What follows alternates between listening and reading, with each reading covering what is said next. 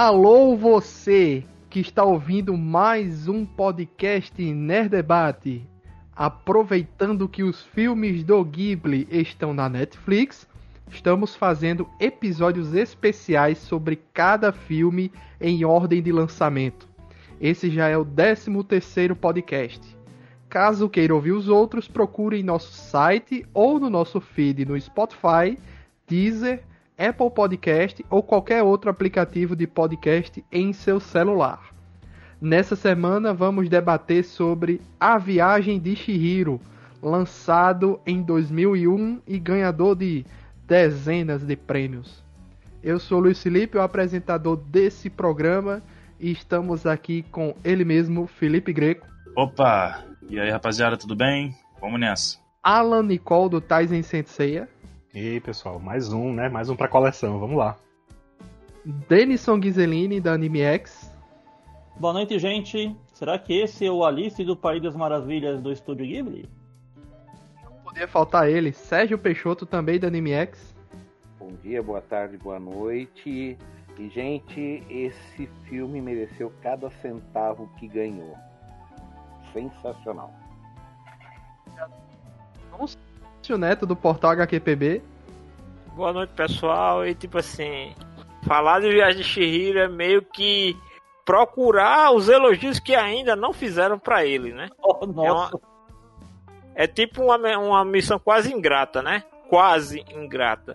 Porque eu acho que todos os tipos possíveis e conhecidos de elogios já foram feitos a esse filme. E todos merecidos. E vocês perceberam que a equipe do Ghibli está completa aqui desde o início do programa, que às vezes falta um, falta outro, tal, a gente vai variando. Mas além da equipe completa, temos um convidado extra, dessa vez um convidado especial, um amigo meu que já gravou aqui sobre outros temas, já participou de entrevista aqui com Tati Maforte, com o Luiz Angelotti, só que e Digimon também, que ele sempre volta aqui para falar de Digimon, mas dessa vez ele vem falar sobre um tema diferente do de costume. Bruno Ranieri, que fez um TCC sobre a viagem de Shihiro. Boa noite, Bruno, bem-vindo ao Nerd Debate, mais uma vez. Boa noite, pessoal. Obrigado pelo convite mais uma vez, dessa vez com um tema diferente do que geralmente é, né?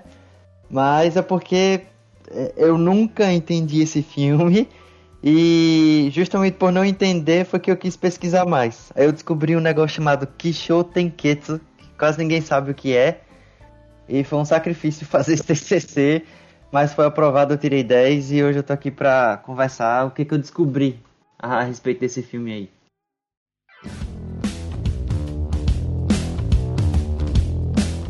Muito bem, Felipe Greco, vamos falar do nosso parceiro Promobit? Mas Luiz, o que é o Promobit? É uma grande comunidade de pessoas reais que encontram e compartilham as melhores ofertas da internet.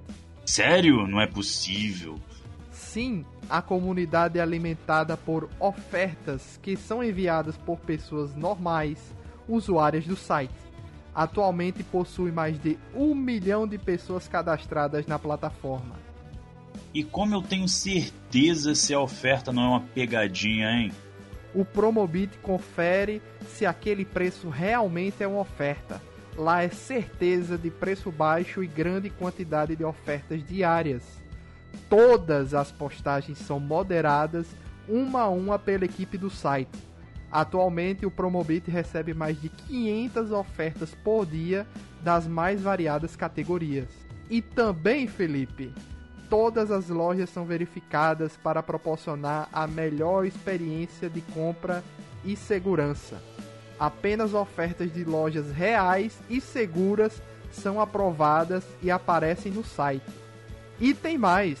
Tem como ficar melhor? Uma das principais funções do Promobit é a lista de desejos. Basta a pessoa adicionar na sua lista algum produto que tem interesse e o Promobit avisa sempre que aparecer alguma promoção. Ainda é possível definir um valor X para aquele produto e só ser avisado quando o valor chegar no que você espera. Acesse promobit.com.br ou baixe o aplicativo em seu celular para acompanhar as ofertas. Tá decidido, então. Vou agora mesmo fazer minha conta e colocar um Xbox Series X na minha lista de desejos e, é claro, né, comprar uns joguinhos também, porque eu não sou bobo. Valeu, Promobit, pela confiança em nosso trabalho.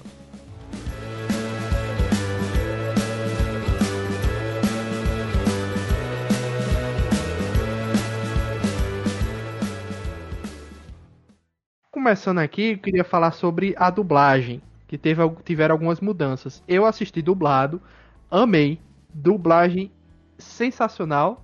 Fui atrás de algumas informações e descobri que existia uma dublagem feita pela Delarte em 2002, que foi para cinema, VHS, DVD, TV paga e TV Cultura.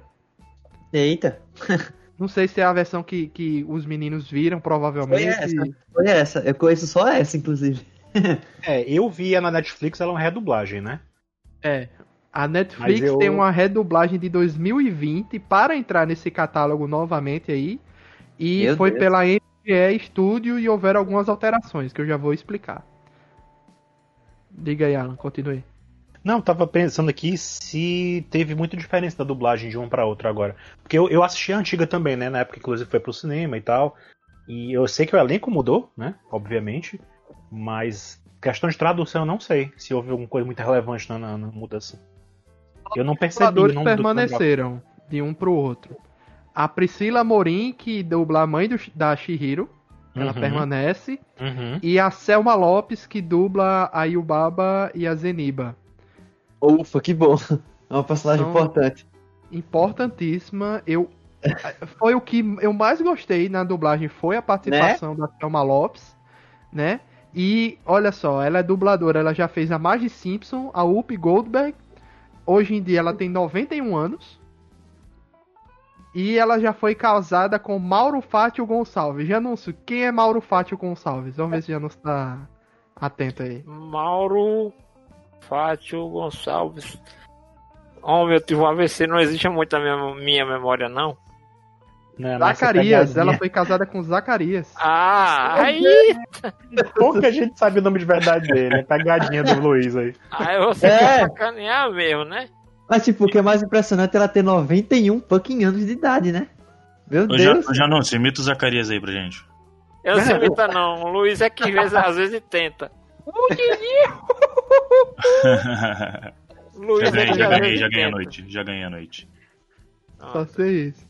Aí tem a- a- as alterações aqui, ó. Shihiro, antes era da Ana Lúcia Menezes, agora foi da Ana Helena. O Raku é o mais curioso, que o dublador da primeira versão é o Felipe Drummond.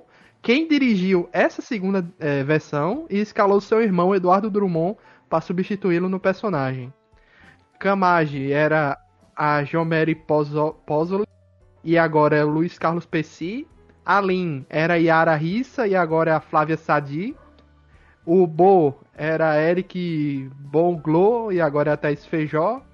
Capataz era o Elcio Romar e agora é o Ricardo Rossato. E o pai da, da Shihiro era o Clécio Souto e nessa versão da Netflix é o Guilherme Briggs. Inclusive faz uma, Nossa. uma, uma voz mais grossa na Netflix, se vocês prestarem atenção, mas você identifica facilmente que é o, que é o Guilherme. Uhum. É, é um filme escrito e dirigido brilhantemente pelo Hayao Miyazaki. Já digo logo, Peixoto aí, que sempre todo filme fala pra mim, pra Felipe, ó, vocês vão gostar muito desse filme, tal, tal, tal. É o melhor filme da, da, no Ghibli, na minha opinião. Até então. Eita. Sub- subiu no meu conceito rapidamente, gostei do início até o fim, não achei com momentos de lentidão, amei, de tudo. Inclusive... Esse é, esse é o único anime que ganhou o Oscar até hoje, né? Sim, sim, tá aqui nas informações, já a gente chega nas premiações. Qual Miyazaki escreveu o roteiro após decidir que a história seria baseada na filha de seu amigo, Seiji Okuda, produtor associado do filme, que tinha 10 anos à época. No caso, a, a, a filha dele tinha 10 anos na época. E a garota fazia visitas frequentes à casa do diretor todo o verão. Miyazaki estava trabalhando em dois projetos diferentes, mas ambos foram deixados de lado para priorizar a produção de Shihiro. A produção do filme começou em 2000 com um orçamento de 1,9 bilhões de ienes, que daria 15 milhões de dólares na época. Já já vocês vão ver o quanto ele faturou, vocês vão ver como esse filme faturou mundialmente. Esse foi Ah. o filme que mais faturou na história do Japão inteiro, até hoje. Não, não Eu foi batido sei, pelo. Segura aí, segura que vai chegar lá. Não, eu nem sei o não, número, inclusive. não foi batido pelo, pelo Makoto Shinkai, não? Nos filmes dele? Não, não. Caramba. A gente chega lá.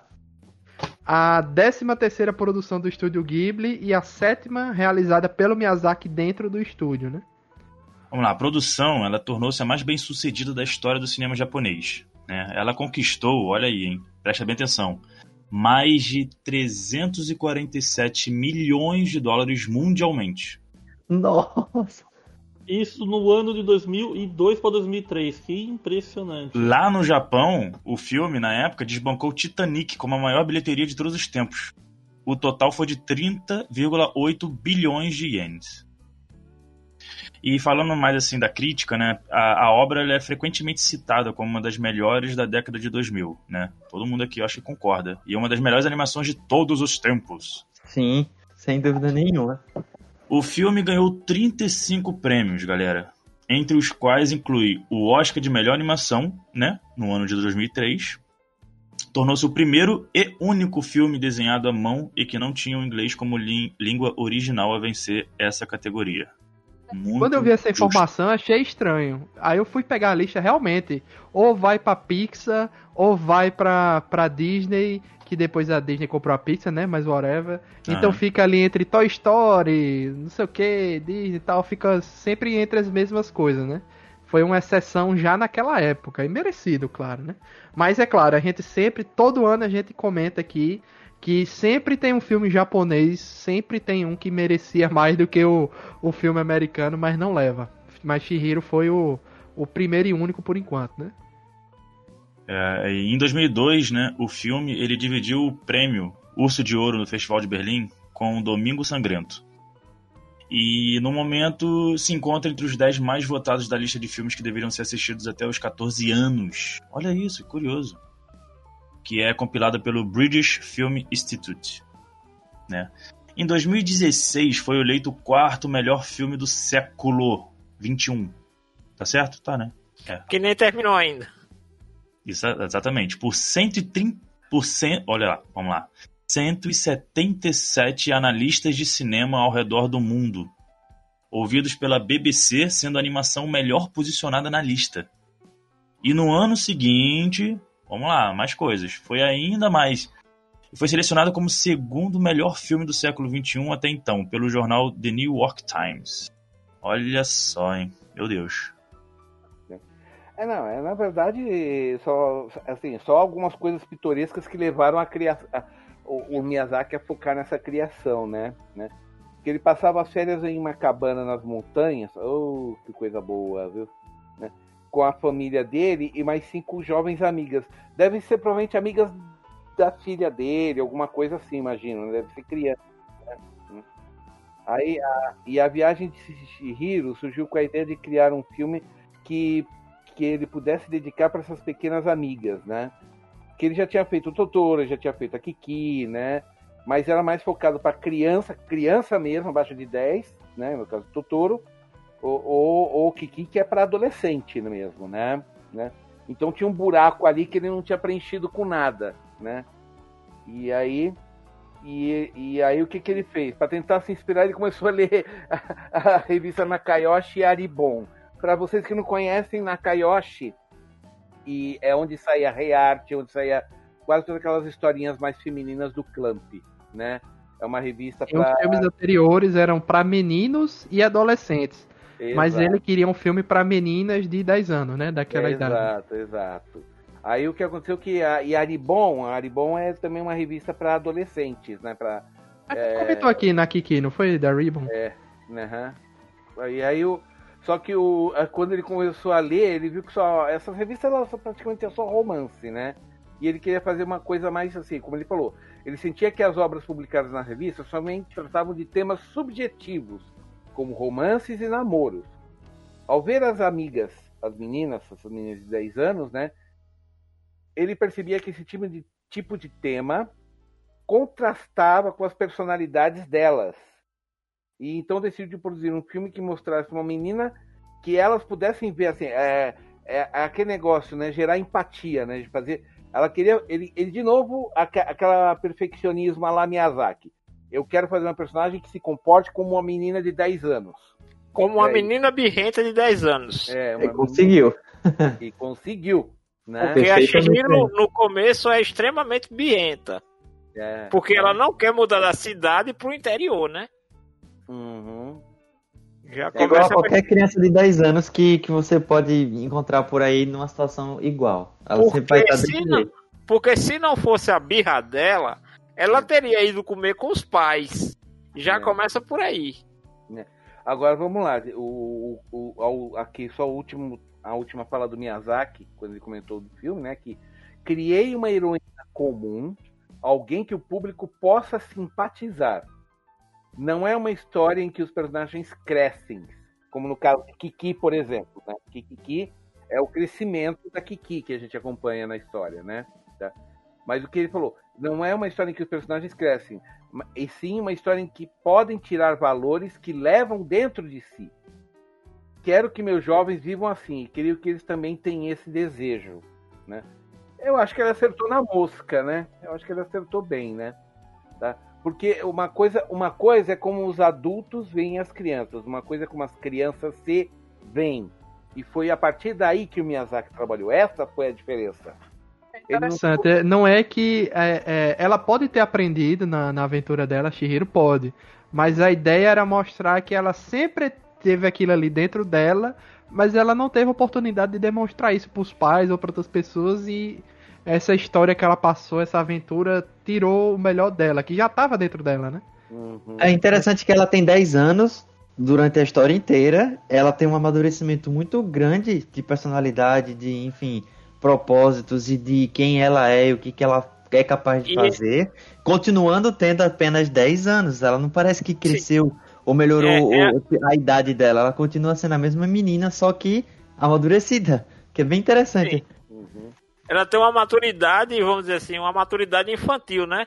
Uhum. Tipo, ela não deixa de ser a mesma pessoa, porque aquilo que ela, que, vamos dizer assim, que desperta ao longo da, da animação, é, ela já carregava dentro dela. Então, assim, a generosidade que ela tem, a empatia que ela tem, tudo isso é muito simplório para uma criança de 10 anos. Não é como se ela, com 10 anos, se tornasse uma adulta no corpo de criança. Não. E isso é o que, que cativa, né? Total. O Miyazaki ele queria fazer um novo filme há muito tempo, né? Então ele escreveu dois projetos, porém ambos foram interrompidos. O primeiro era baseado no livro japonês Kirino Mokuno Fushigi Namachi, e o segundo se tratava de uma heroína adolescente. Aí houve uma terceira proposta né, do Miyazaki, que esse sim acabou virando a Viagem de Chihiro que a gente conhece, né?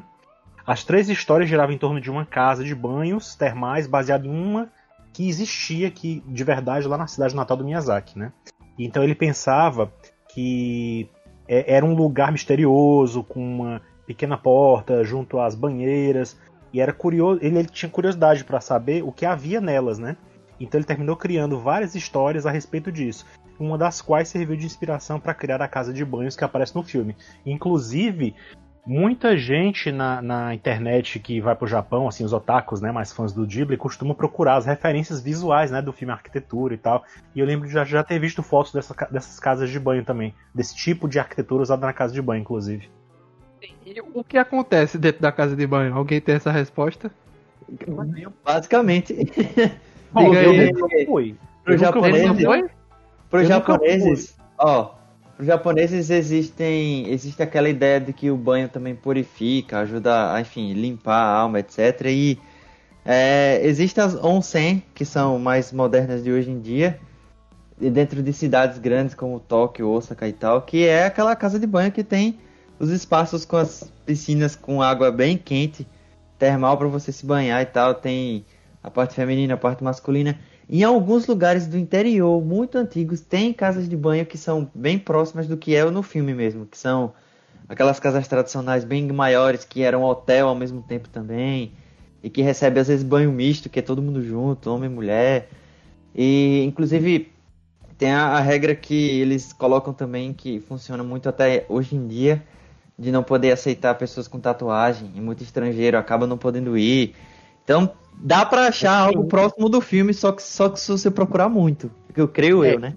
É, eu pesquisei na época que eu fui, não sei se o Denison foi quando ele, né, ele viajou pra lá também, mas assim, hoje em dia as casas de banho, elas, né, especialmente essas que são junto de, de hospedaria, onde o pessoal fica lá, né, na beira do, na base do Monte Fuji, por exemplo, enfim, essas mais temáticas, né, é, ele- eles preparam banhos individuais, a pessoa também pode ficar individualmente num espacinho se ela tiver tatuagem, né, também pode ter essa questão, e também, também existe até um, tipo um, um adesivo, coisa assim, que você adere à pele e cobre as tatuagens também, um adesivo que pode ser molhado, sabe? Que também pra Nossa. pessoa não. É, isso é uma coisa mais moderna, é uma coisa mais atual que eu fiquei sabendo. Na época Não, que eu é- é- fui, é- viajei, eu, eu pesquisei e li um pouquinho a respeito sobre isso. É porque, Mas a eu nunca fui. lembrar, é porque a gente tem que lembrar o seguinte, né? Que o, no Japão a tatuagem está fortemente ligada à Yakuza, a máfia japonesa. Então, Isso. então é, quando eles veem um estrangeiro com uma, com uma tatuagem, ele já sabe que não tem a ver. Mas mesmo assim incomoda, por isso que eles oferecem educadamente esses adesivos, né? Até é, é, é uma coisa realmente muito. Eu, eu tenho amigos meus brasileiros que trabalham lá no Japão, e um deles fala: todo dia eu tenho que colocar um adesivo em cima da tua- tatuagem que eu fiz no Brasil. Ele não pode estar mostrando o serviço, né? O pessoal, o- a própria chefia lá falou para ele fazer isso, entendeu? Que Foi a uma? Hã? Denison foi a uma? A casa de. de... É, o Denison esteve no Monsen, ele pode dar muitos detalhes. Aliás- ele foi numa cidade que é quase um Monsen gigante, né, Denison? Dê os detalhes. Sim, eu fui em duas cidades termais japonesas. Tinha algum polvo lá pra esfregar suas costas? Olha, eu podia ter contratado. Mas deixa eu contar, então, se vocês me, me pedem. Ah, eu fui em Kusatsu, que fica ao norte do Japão, que é considerada uma das maiores e melhores termas do, do mundo, ah, principalmente da Ásia. E eu fui também para Unzen, que fica lá do lado de Nagasaki, que foi, uma, que foi a primeira cidade que teve um turismo por causa disso nessa era moderna que nós estamos. Basicamente, as casas de banho são espaços ah, onde a população que não tinha encanamento, não tinha água corrente em casa, se reunia para tomar banhos em espaços coletivos, normalmente divididos por sexo. E esse é um costume que vem desde antes da Era Edo. É, antigamente, as casas de banho tinham. o- o- o- ainda hoje, na verdade, possuem aquecimento por lenha. Você entrava num espaço onde você tinha que se ajoelhar para entrar, porque o vapor não podia escapar, eles mantinham aquele vapor para manter a casa quente. E era um espaço que ia tanto o camponês quanto o comerciante, como a pessoa mais importante da cidade. Era um espaço comunitário, era onde as pessoas se reuniam no final do dia para conversar. No, no- mais ou menos nos anos 40, anos 50, que teve o grande boom econômico japonês, essas casas de banho estavam em alta. Mas foi exatamente após essa época que elas começaram a entrar em declínio no Japão, principalmente nas grandes cidades, porque por causa do- da modernidade e da economia dando seu boom, as pessoas começaram a ter mais banheiras para a família em casa. Então foi a partir do, do final dos anos 50 que as casas de banho estão agora ficando extremamente raras em muitas regiões. Em Tóquio você ainda tem, você tem até casas de banhos modernas e tecnológicas, mas as tradicionais já estão morrendo. É o custo de lenha, custo de carvão, custo de manutenção e a demanda que caiu muito. Ah, nas, na- nas cidades termais que eu fui, você tinha lugares que tinham termas naturais, que você pagava por utilização por cabeça para ficar. Eu cheguei aí numa em Kusatsu que era literalmente um rio, que tinha junto com ele uma nascente de água quente. Então você descia a montanha numa certa região e você entrava no cercado de bambu, que novamente você paga por lá por- pela utilização por cabeça, e você literalmente estava no leite de, de um rio banhando por uma água quente que, que ia junto. Muito mais perto da fonte, mais fervente. E, nossa, é- gente, você sentado no meio do rio, com aquela água quente, olhando para a natureza à sua volta, a- aquela época de, de final de outono, começo de inverno, as, as montanhas com topo de nuvens em volta. É uma coisa mágica, coisa incrível, sabe? Não, é uma coisa que acho que só os romanos tinham de apreciação semelhante. Eu não lembro outro país do mundo que nós temos assim esse contato com essa cultura de termas, além do Japão e da, e, e da Itália antiga. Sobre o filme, vocês estavam falando sobre as inspirações das casas de banho. Tem uma casa de banho no Japão chamada Dogo Onsen, que era uma casa de banho que o imperador da época frequentava. A estrutura externa e a arquitetura foram visitadas pelo Hayao Miyazaki e serviram sim de base de inspiração para a fachada da casa de banho do filme. O, o Peixoto deve se lembrar daquele programa que de vez em quando eu menciono bastante lá na Animex, o Only in Japan. O John foi lá visitar e entrevistar o pessoal da casa. E lá mostra todos os cômodos de banho que tem. A Princesa Mononoke já foi um filme feito com arte digital incluída na animação 2D. Os funcionários da, do Ghibli já estavam começando a dominar a técnica usavam programas como Softmage e, e etc. E tenta, mas ainda mantiveram a tradição da animação 2D nos filmes, usando o 3D como é, quando fosse realmente necessário para mostrar uma cena específica ou uma animação que combinasse com, com, com uma perspectiva que precisasse desse 3D mais fluente. Cada personagem foi praticamente todo desenhado à mão nesse filme, como já era esse costume de fazer. Ainda é um filme tradicional, mesmo com a modernidade chegando. O grande problema do filme foi que durante a sua produção o... viu-se que ele teria três horas ou mais de duração. E o Miyazaki se viu triste tentando cortar o filme e adequar ele para um formato cinematográfico. No final das contas, ele estava mais preocupado com a personagem principal, com a Chihiro. Talvez ela fosse monótona, talvez ela fosse chata aos olhos do público que ele queria pôr. Mas conforme o filme foi sendo montado, foi sendo estruturado no seu formato final, ele acabou vendo que o personagem estava muito bem, que combinava com as ideias originais que ele queria, e acabou saindo essa obra que talvez fosse muito diferente se ela tivesse que manter essa estrutura original. A, a personagem pode não pode ser divertida, pode não parecer assim aventureira como a gente esperava num, num filme ocidental, mas ela foi tudo aquilo que ele queria mostrar do jeito que vocês falaram do começo. Ela é Acabou real. sendo uma personagem, uma personagem real, porém ainda muito carismática.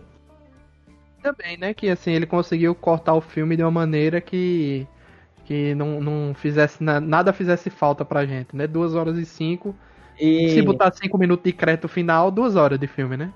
E tem muita discussão sobre as versões que foram para os Estados Unidos, porque houveram cortes em filmes anteriores que o Estúdio Ghibli negociou, se não me engano, com a Disney para fazer exibição.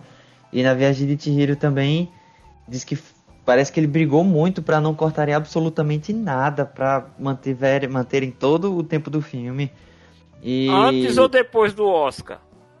Eu creio que antes do Oscar, se não, se não estou enganado. Mas veja bem, outra coisa que aconteceu foi que tem uma entrevista do New York Times de um, um cara, acho que o nome dele é Robert, que entrevistou o Miyazaki para falar sobre por que, que o filme A Viagem de Chihiro parece que é um filme que tem espaços vazios e cenas de contemplação, de observação sem diálogo, com só a música de fundo e animação rolando de um jeito não tão é, apressada e que por que, que ele assiste de repente um Toy Story, um filme americano, uma animação comum, compara com o que o Miyazaki faz e parece que o Miyazaki não tem frescura em dar espaço para respirar durante os filmes, né?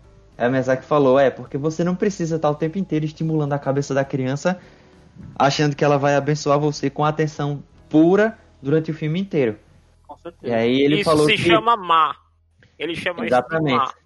Exatamente, essa, essa é a ideia que ele explicou lá, o conceito de vazio e de espaço para respirar, espaço para entrar, que é uma parte da filosofia do pensamento japonês. Tem um kanji para isso, né, que significa espaço entre uma coisa e outra, um vazio, que justamente dá essa sensação que ele coloca em cenas do filme, né? Tem várias cenas específicas, inclusive uma que ela tá comendo um bolinho, olhando para a lua, na Sim. varanda do, do, do, do, do quarto lá. Do alojamento. Tá, além do alojamento. É isso que eu queria lembrar. Tem essa cena. Tem uma outra cena em que ela pega o trem com o sem rosto e os outros espíritos lá pequenininhos que estão acompanhando ela pra casa da Zeniba. Que é uma cena também que tem mais de dois minutos, se eu não estou enganado, e não tem nenhum diálogo quase.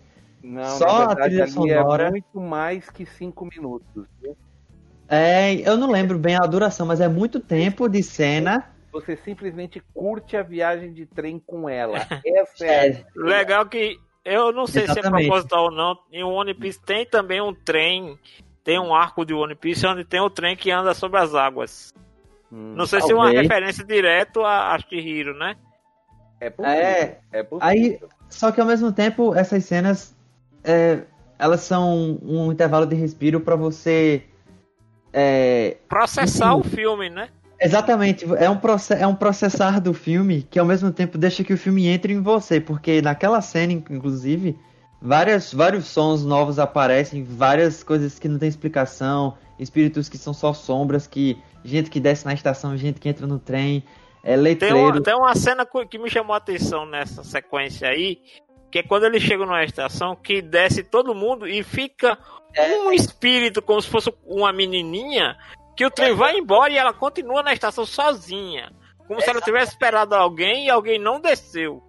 Exatamente. E aí, só que isso não é, isso é você que tem que se deixar que a, a história entre em você. Você que tem que absorver tudo isso aí, porque o filme não fala, o filme não conta, o filme só mostra. E é um intervalo pra você respirar e absorver a viagem que a Chihiro faz, né? Que na verdade o nome do filme não tem nada a ver com a viagem de Chihiro no original. É Spirited Away, era isso que eu ia perguntar. Qual é o título? Então, eu sei o A título. adaptação legal, a, a real adaptação do título. O nome seria original do filme, em japonês, não tem nada a ver com nem Spirit Away nem nada. É Sen to Chihiro no Kamikakushi. Que é Sen e Sen é o nome que ela ganha no filme depois que. Que ela ganha não, né? Que o filme. O nome que fica depois que o nome dela que é roubado. a, a, a Baba adota, né? É, ela tira um pedaço do kanji do nome dela, sobra só o Sen, que é o kanji de mil, que significa o número lá. E aí ela meio que redu... ela é meio que reduzida a um número, digamos assim, é como se fosse uma metáfora. é, se precisar de uma tradução literal, eu posso falar. É, é a, a os, os, como é que diz? O sumiço espiritual da Chihiro e da Sen. É como se fosse isso o título original. Exatamente, é exatamente isso. nome dos assim, outros? é uma O nome dos- mas O nome é, dos outros é nome de. é número também?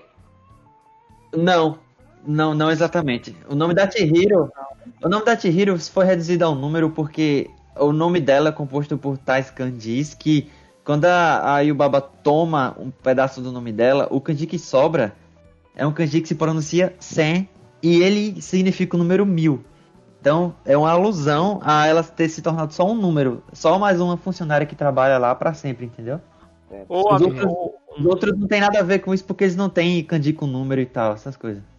É, até porque os outros são espíritos. Ela é, a un- é, entre aspas, é. dá a entender É um que ela é a única humana que tá ali, né? Porque é- eu sei que o nome Spirited Away é, é, é o nome que usaram para vender fora do Japão. E a viagem de Shihiro, vamos dizer assim, é a versão preguiçosa de brasileiro dar nome para filme estrangeiro. Assiste, ah, ótimo. não tem uma ideia, ah, viagem de Shihiro, ponto. Não, é legal. É, é um nome É legal ótimo. também. Pra mim, melhor eu- que o Spirit Away. Inclusive, Exatamente. a capa, eu acho que é a, é é americana, a versão americana é, é, é Shihiro com dois porcos e a casa assim ao fundo. Eu não gostei muito, não. Mas sentido. aí é a capa do. Eu, eu inclusive vi hoje. Inclusive, essa é a capa da trilha sonora oficial. A trilha sonora japonesa tem os dois porcos na capa. É horrível, eu não gostei, não. E lembre-se. E lembre-se que isso é tudo aprovado pelo Ghibli. Não é, porque a Disney pega para distribuir depois. Que você lembre que depois do Oscar a Disney fez um acordo com o Ghibli para ela mesma distribuir todo o conteúdo da Ghibli fora dos Estados Unidos, quer dizer, fora do, do- no Ocidente, para que não ocorresse mais do Ghibli poder concorrer ao Oscar. Foi uma sacada para Disney não perder mais pro Ghibli. Eles fizeram uma sacada comercial. Embora o, o Miyazaki faça questão de que eles não cortem nenhum pedaço. Tem até uma Sim. história aí que, que o Miyazaki enviou uma espada Foi, a gente já falou dessa história. Ele já comentou É, uma parada aí, uma parada dessa aí. Mas o Que que f- acontece? O título do filme, ele revela. Ele dá um spoiler es- estranho sobre o fato de ter duas personagens no, no título, né? O Sen e Chihiro, que é exatamente assim que tá escrito. Só que você começa a ver o filme, se você for japonês ou morar no Japão, né, e nunca ter visto, você não sabe quem é Sen. Você só descobre durante o filme que é o nome dela acaba se tornando esse. Então, é meio que como se o filme tratasse de duas pessoas que são uma só. Você só descobre assistindo isso. E essa essa nuance de ter duas pessoas, mas que são a mesma, mas que é uma pessoa que perde o nome e se descobre sobre si mesma durante o processo de amadurecimento da trama, é um negócio que fica muito pra. Essa brincadeira com o nome é muito comum do Japão fazer, né? Aqui a gente não tem isso, mas A Viagem de Chihiro é um título que eu acho que adaptou muito bem, faz muito sentido e, e já meio que me impregnou na cabeça do público daqui já. A gente já eu já chamo assim sempre. Pra mim é, é comum, é melhor do que o título americano, inclusive. Para a criação de algumas edificações no mundo dos espíritos, Miyazaki se baseou em estruturas reais que aparecem no Museu de Arquitetura ao Ar Livre Edo Tóquio, em Koganei ou Kogamei. Enquanto trabalhava no filme, ia sozinho ao museu para se inspirar. Miyazaki sempre esteve interessado no estilo pseudo-ocidental dos edifícios da era Meiji. Lembrando que a era Meiji é quando o Japão se abre para comercializar e fazer relações diplomáticas com os países do Ocidente. No estilo pseudo-ocidental dos edifícios da era Meiji que se encontravam ali no museu que ele usava, que ele visitava para se inspirar. O museu o fazia sentir nostálgico, especialmente quando estou sozinho, isso é uma, uma citação do Miyazaki, especialmente quando estou sozinho nas tardes, perto de uma hora para o fechar o, o, o sol se pôr, e ele se emocionava, né? Ele dizia que se, emocionava e ficava muito nostálgico, ao ponto de chorar, né?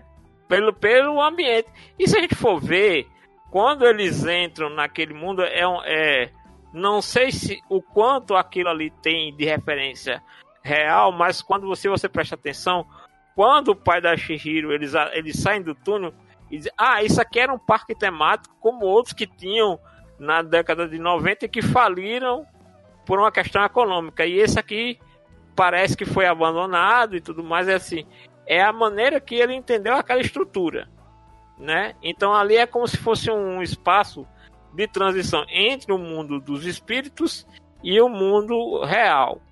É, eu também me lembrei de um anime que não tem nada a ver com o estúdio Ghibli, mas que trata dessa questão do mundo dos yokais e do mundo dos humanos. Tipo, são mundos que se sobrepõem e que, na verdade, eles coexistem, sendo que os humanos não podem ver os yokais, mas os yokais podem ver os humanos. É aquela minissérie chamada Caras. Acho que Denison ou Peixoto já viu. Eu achava que ele tava Caras. falando sobre Natsume Yujin Show. Ah, caras, o, o- aquela animação boa pra caramba? É, Ah, exatamente. sim, sim, Que maravilhoso, é- caras. Que é, acho que é da Tatsumoto. Da da Tatsunoko, sim, fana- Isso. fantástico, caras. Porque Fantástico. é exatamente aquela ideia que os mundos eles coexistem, né? Na viagem de Shihiro, eu me lembrei de uma obra ocidental que não tem nada a ver, mas ao mesmo tempo tem tudo a ver com o conceito. Por exemplo, eu não sei se aqui vocês leram ou viram o filme Stardust, que é baseado num livro do Neil Gaiman. Hum, O Neil Gaiman disse que como ele foi, como é que ele criou o Stardust? Ele foi fazer um piquenique com a esposa e tinha, ele foi para uma estrada lá na Inglaterra e parou embaixo de um carvalho. Nisso ele viu que no campo tinha uma muralha que delimitava a propriedade que eles estavam de outra propriedade. Ele foi até esse- essa pequena muralha bem rústica de pedras é, sobrepostas e ele viu que tinha um buraco. Aí ele olhou para aquele buraco e imagina se do lado de, de lá, na verdade, é o mundo de fantasia, é o mundo das fadas. Então me lembrei muito desse, desse momento de, que o Neil Gaiman usou para criar Stardust com aquele momento em que a família de Shihiro sai do túnel. Como aquele túnel sempre esteve ali. Ele não, ele não brotou do nada. Aquela estrutura. Tenho uma pergunta aí de quem prestou atenção que eu fiquei. Eu não voltei para ver isso. Hum. É, quanto tempo mais ou menos passou entre eles entrarem e sair? Porque eu não lembro se estava tudo coberto de mato daquele jeito quando eles entraram. Alguém. Não, não estava. É assim, o tempo passou pra, do lado de fora, mas para os pais da Shihiro, o tempo não. É como se eles tivessem entrado e saído. Tanto é que é por isso que eles se espantam ao ver o carro todo sujo, cheio de, grande, de folhagem. Porque lembre que ali a entrada do túnel está no, no, no, bosque, né? Então, normalmente a, a, folhagem caiu, não é que nasceram trepadeiras em cima do carro. É a, a própria sujeira, entre aspas, do bosque tomou conta do carro, né? Não, Folhas... mas é porque até o túnel ao redor dele eu acho que dava para ver mais do Sim, que tinha, cresceu tinha, o mato, o, lodo ao redor tô, dele. O que mas eu tô querendo dizer. O dos pais é eu entendi, que... o dos pais eu entendi, mas eu tô dizendo assim. É. Aparentemente a história da Shihiro, né, aí não, não sei se vocês têm essa informação, é como se tivesse passado um, dois dias, não passou muito tempo. Para os é, pais é, não a, passou a... nada com certeza é mais de um dia, mas o que eu tô querendo dizer é que pra, pra ela, não foi como, por exemplo, tipo, se passou um ano, dois anos, não foi isso. Se passou ali, vamos dizer assim, uma, um, cinco dias, uma semana, mais ou menos. Entendeu? Não mais do que isso, não, não, não chega a isso, talvez. É, talvez não chegue nem a esse tanto, sendo que pros pais dela aquele tempo não passou. Agora, aquela parte que é a parte que, vamos dizer, que tem uma ligação direta com o mundo, do, o mundo espiritual, ele teve uma mudança, porque você lembra que tinha o, o, o lago, aumentou o nível do lago, depois ele baixou, né, para ela poder voltar. Você lembra que no começo, quando chega a barca com todos os yokais, ela tenta voltar, entra na água e depois sai. Então, se formou todo um lago ali, ali ela já estava é, literalmente no mundo espiritual, né? E ela não conseguia mais voltar. A partir daquele ponto ali que é depois da ponte que eu acho também que a ponte tem um significado. Talvez o Bruno aí possa dizer, concluindo aqui para concluir, né? Outra fonte de inspiração foi Notoya Ryokan, uma pousada tradicional japonesa da província de Yamagaya, Yamagata, famosa por sua arquitetura e elementos ornamentais. É, a pequena localidade de Jufen, em Taiwan, também serviu de modelo para desenhos do mundo dos espíritos do, no filme.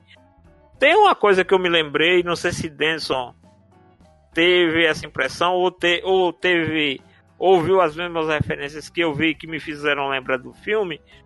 É, se você pega alguns filmes assim, é, filmes de Hong Kong, assim, filmes de época. Eu sei que quando eu comecei a ver Shihiro, é, o filme já me ganhou de início. Porque só aquela cena dela dentro do carro e com os pais e conversando, e a animação do carro na floresta, etc.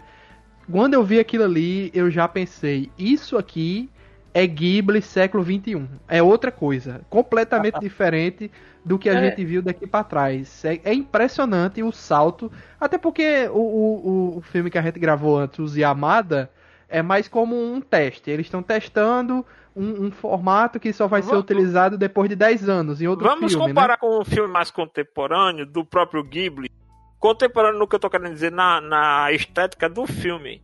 É, a, a, aquele da. que a gente tava. da menininha lá com que. que acaba namorando o violinista, aquela que é escritora. Se você vê que, é, que ambienta um Japão mais contemporâneo, já dá um salto muito grande ali na qualidade. Né? Na, tanto da animação, mas assim, o traço dos personagens, esse se mantém Sim, é a assinatura do Ghibli, é aquela anatomia, são aquelas expressões faciais. É, mas o, o mais estranho, eu não sei, é que se você comparar com filmes, até filmes americanos de animação da época, ou, ou, ou outros filmes japoneses também de, de, cinema na época, você olha para esse filme do Shihiro e diz, caramba, isso aqui é como você... é outra uhum. coisa. Mas é se você prestar se você prestar atenção, Princesa Mononoke já fazia isso já saí, já estava fora da média, já em Princesa Mononoke. A animação tradicional, Salto então de- já dá, assim, é um salto natural. É, é, é um salto qualitativo, mas o que eu digo é que não mudou a assinatura do Ghibli. Pelo menos não da equipe que trabalhava com o Miyazaki, né? Quando a gente veio dos Yamada, é como a gente falou, é uma coisa experimental, tem muito mais, é uma coisa mais intimista, feita para o próprio, assim, 100% focado exclusivamente no, no cotidiano e para um público muito específico dentro do Japão, né? E o Viagem de Shihiro é uma história que mesmo estando localizada no Japão, ela é uma história atemporal e universal. Sim. Sim, verdade. É, inclusive, é, tem um pouco, né, da mitologia. Um pouco não, né? Tem muito da mitologia. Só isso que, que. eu, que, eu, que eu tenho mais curiosidade, Felipe, porque o tempo todo, quando ela entra no mundo espiritual, eu sempre fico pensando, caramba, deve ter umas camadas aqui de coisa que eu não tô entendendo. Assim, Eu- coisas que eu não peguei Mas com certeza teve. entendo. É, certeza. a Viagem de Chihiro é o filme que você vê 5, 6, 7, 8, 10 vezes e você vai ver alguma coisa que você não tinha visto antes. Sempre. Mas, mas ainda assim é muita coisa da filosofia deles, sabe? Questões assim que realmente, se tu não for pesquisar, tu, não sei se tu vai saber, sabe? Acontece também que o, o que o filme faz também é que ele, pelo menos, funciona muito como uma propaganda do que é a animação japonesa, do que é o Japão, porque ele introduz tudo isso de uma vez só. Ele é um grande anime, é um anime de sucesso, um anime que ganhou o Oscar. Ele mostra a folclore japonês, mostra as, as fontes termais tradicionais e tal. Então, ele é um anime muito bom pra introduzir, assim, pra pessoas que nunca viram, que querem saber, que querem entender, que querem descobrir, que querem discutir. Eu acho que por isso também que ele se expandiu muito, porque ele é como se fosse. Olha aqui, alguma coisa que é muito, muito, muito, muito, muito japonesa. Entendeu? E aí você mostra pra outra pessoa de outro lugar, de outro país, de outra cultura.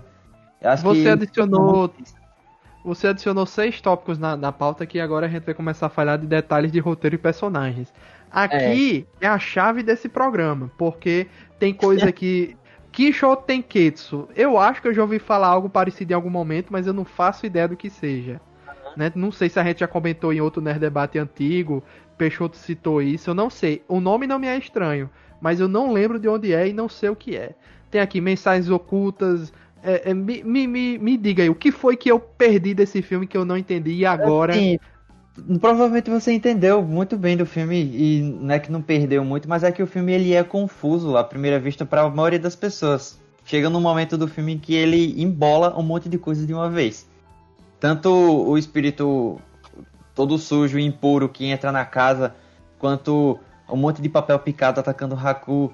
Aí ela vai tentar salvar o Haku, mas aí aparece uma cópia da Yubaba que você não faz ideia que uma irmã gêmea que o nome é Zeniba que é, derrota os bichos lá, aí transforma o bebezão gigante num porquinho, enfim, é uma loucura.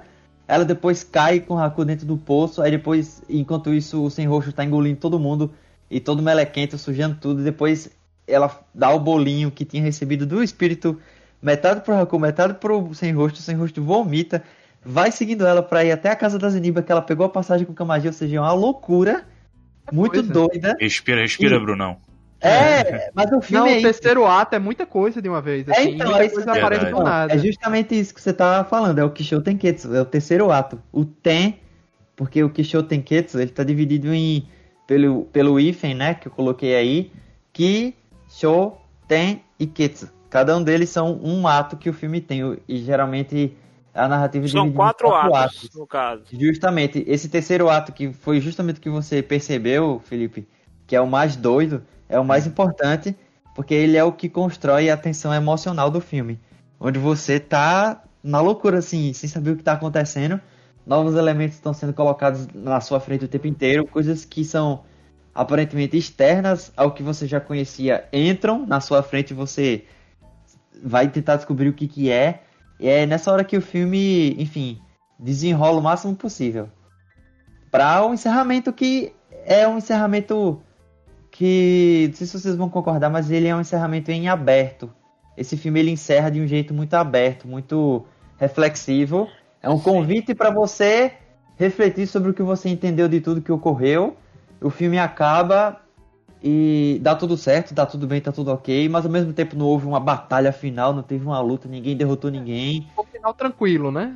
É, e tendo como o e, e você é estimulado a ficar imaginando daqui pra frente como será que é a vida da Chihiro, né? o, o conflito, quem resolveu todo a desarmonia daquele mundo foi a própria Shihiro. Se você É. entender que se você entender aquela casa de banho como um mundo, tanto é que quando o Haku chega pra para Baba, ele chega, você perdeu algo importante e nem percebeu, quer dizer, ela Exatamente. como ela como uma personagem, provavelmente um- um- uma personagem folclórica do, do Japão, do folclore japonês, ela não perceber que perdeu o próprio filho, É. mostra o quanto ela estava em desarmonia. E o sem rosto, se você analisar, é um personagem que tem inúmeras interpretações, independente se você conheceu ou não o papel dele dentro do folclore japonês.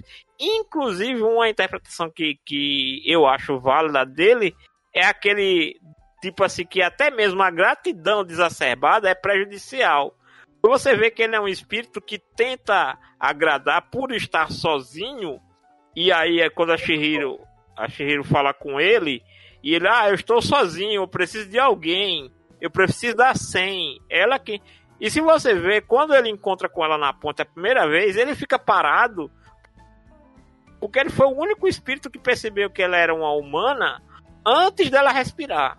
E ele ficou parado na ponte até ela voltar no mesmo lugar. É, ele é um espírito que é interessante, porque como ele é sem rosto, ele não tem personalidade, ele não tem característica, é, ele é estimulado pelas características e personalidades ao redor dele. E a Chihiro, ela é notoriamente diferente de todo mundo nesse filme. Ela não tá interessada em ouro, Uhum. que é- os bonecos todos lá ficam correndo atrás do ouro que nem uma doida. Ela não sabe trabalhar, ao mesmo tempo tem que aprender. Ela também ao mesmo tempo não tá afim de comer, sei lá, aquele, aquela largatixa tostada lá que sei lá o que, que é aquilo no Que filme, aquilo mas- ali é um, na verdade, é um amuleto em outras, em É. outras séries. Justamente, Eu já é, o aquilo como um Chan amuleto. usa, o tio do Jack Chan Pronto. usa, inclusive, com Quais Baiacu. são as chances de, de ter uma galera ali que não são espíritos, mas são humanos que foram do mesmo jeito dela? A a Arin, por exemplo, é o, que talvez a gente imagina que é isso, né? Porque a gente enxerga ela como uma Chihiro que passou pelo mesmo que a Chihiro tá passando, se estabeleceu lá e ficou, né? Dá a entender que é isso. Mas ao mesmo tempo também a Em gente percebe- tratos diz pra, pra, pra ela vir ajudar a Chihiro, porque ela já passou por aquilo ali, no caso. É meio que como se fosse alguma coisa assim do tipo. Como se é muito comum que uma criança de repente se perde ali naquele mundo e acaba tendo que ser absorvido como alguém que vai trabalhar na casa e tal, e acaba virando Acaba um espírito- chegando lá por acidente ou não. É, meio que como se fosse algo normal. Tanto que as pessoas lá se espantam um pouco com o fato dela ser humana, mas ao mesmo tempo nem tanto, sabe? Não é um alvoroço tão grande assim. Tanto que ela começa a trabalhar, enfim. E Como tem aquela, e tem uma, uma pegadinha lá que o, o Haku, quando ele chega, diz, ó, porque tem o cheiro do humano lá é, que incomoda os espíritos, né? Aí o Haku vai e fala, mas se ela passar aqui uma semana ou duas comendo da nossa comida, esse- isso aí não vai incomodar mais. Já anunciou, três dias, Hum, três É, três dias, tá. tá? Comendo da É. nossa comida. Então, assim, é, é porque ela ali é literalmente um corpo estranho naquele mundo, né? Ela não é um yokai, ela não é um espírito, então ela é como se fosse um corpo encarnado num mundo desencarnado. E, e com o tempo passando, o pessoal chamando ela só como 100, Ela quase É. esquece o nome dela de verdade, né? é, ela esquece o nome dela e ela vira ali, esquece os pais, esquece a vida normal e ficaria por ali E- como muita gente aparentemente passou pela mesma coisa, né? E assim, ali tem uma pegadinha com o lance do nome, porque é o seguinte, é, o Haku, o Haku tinha esquecido o próprio nome e ficou preso lá. Então, qual é a sacada da Baba? Ela faz o contrato e ela rouba o nome e dá um outro nome. À medida que a pessoa vai ficando lá, vai perdendo o nome. Então, o Haku não esqueceu o nome da Shihiro e, e a Shihiro lembrou do nome verdadeiro do Haku. Né? Uma- Quando eles Uma lembram, sorte danada.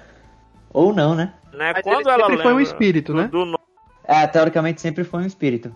é, Assim, o Haku sempre foi um espírito. Tem vários espíritos nesse filme inteiro que às vezes são, assim, para a maioria das vezes quando a gente vê eles parece que são aleatórios, mas alguns não. Simplesmente são, são bem colocados assim e são referências a yokais mesmo antigos que, enfim, os japoneses acreditavam e, histórias folclóricas que a gente quase nunca tem acesso e quando tem acesso assim é muito raro. A gente conhece, por exemplo, o Nekomata, que é o, o, o gato de, com o rabo bifurcado.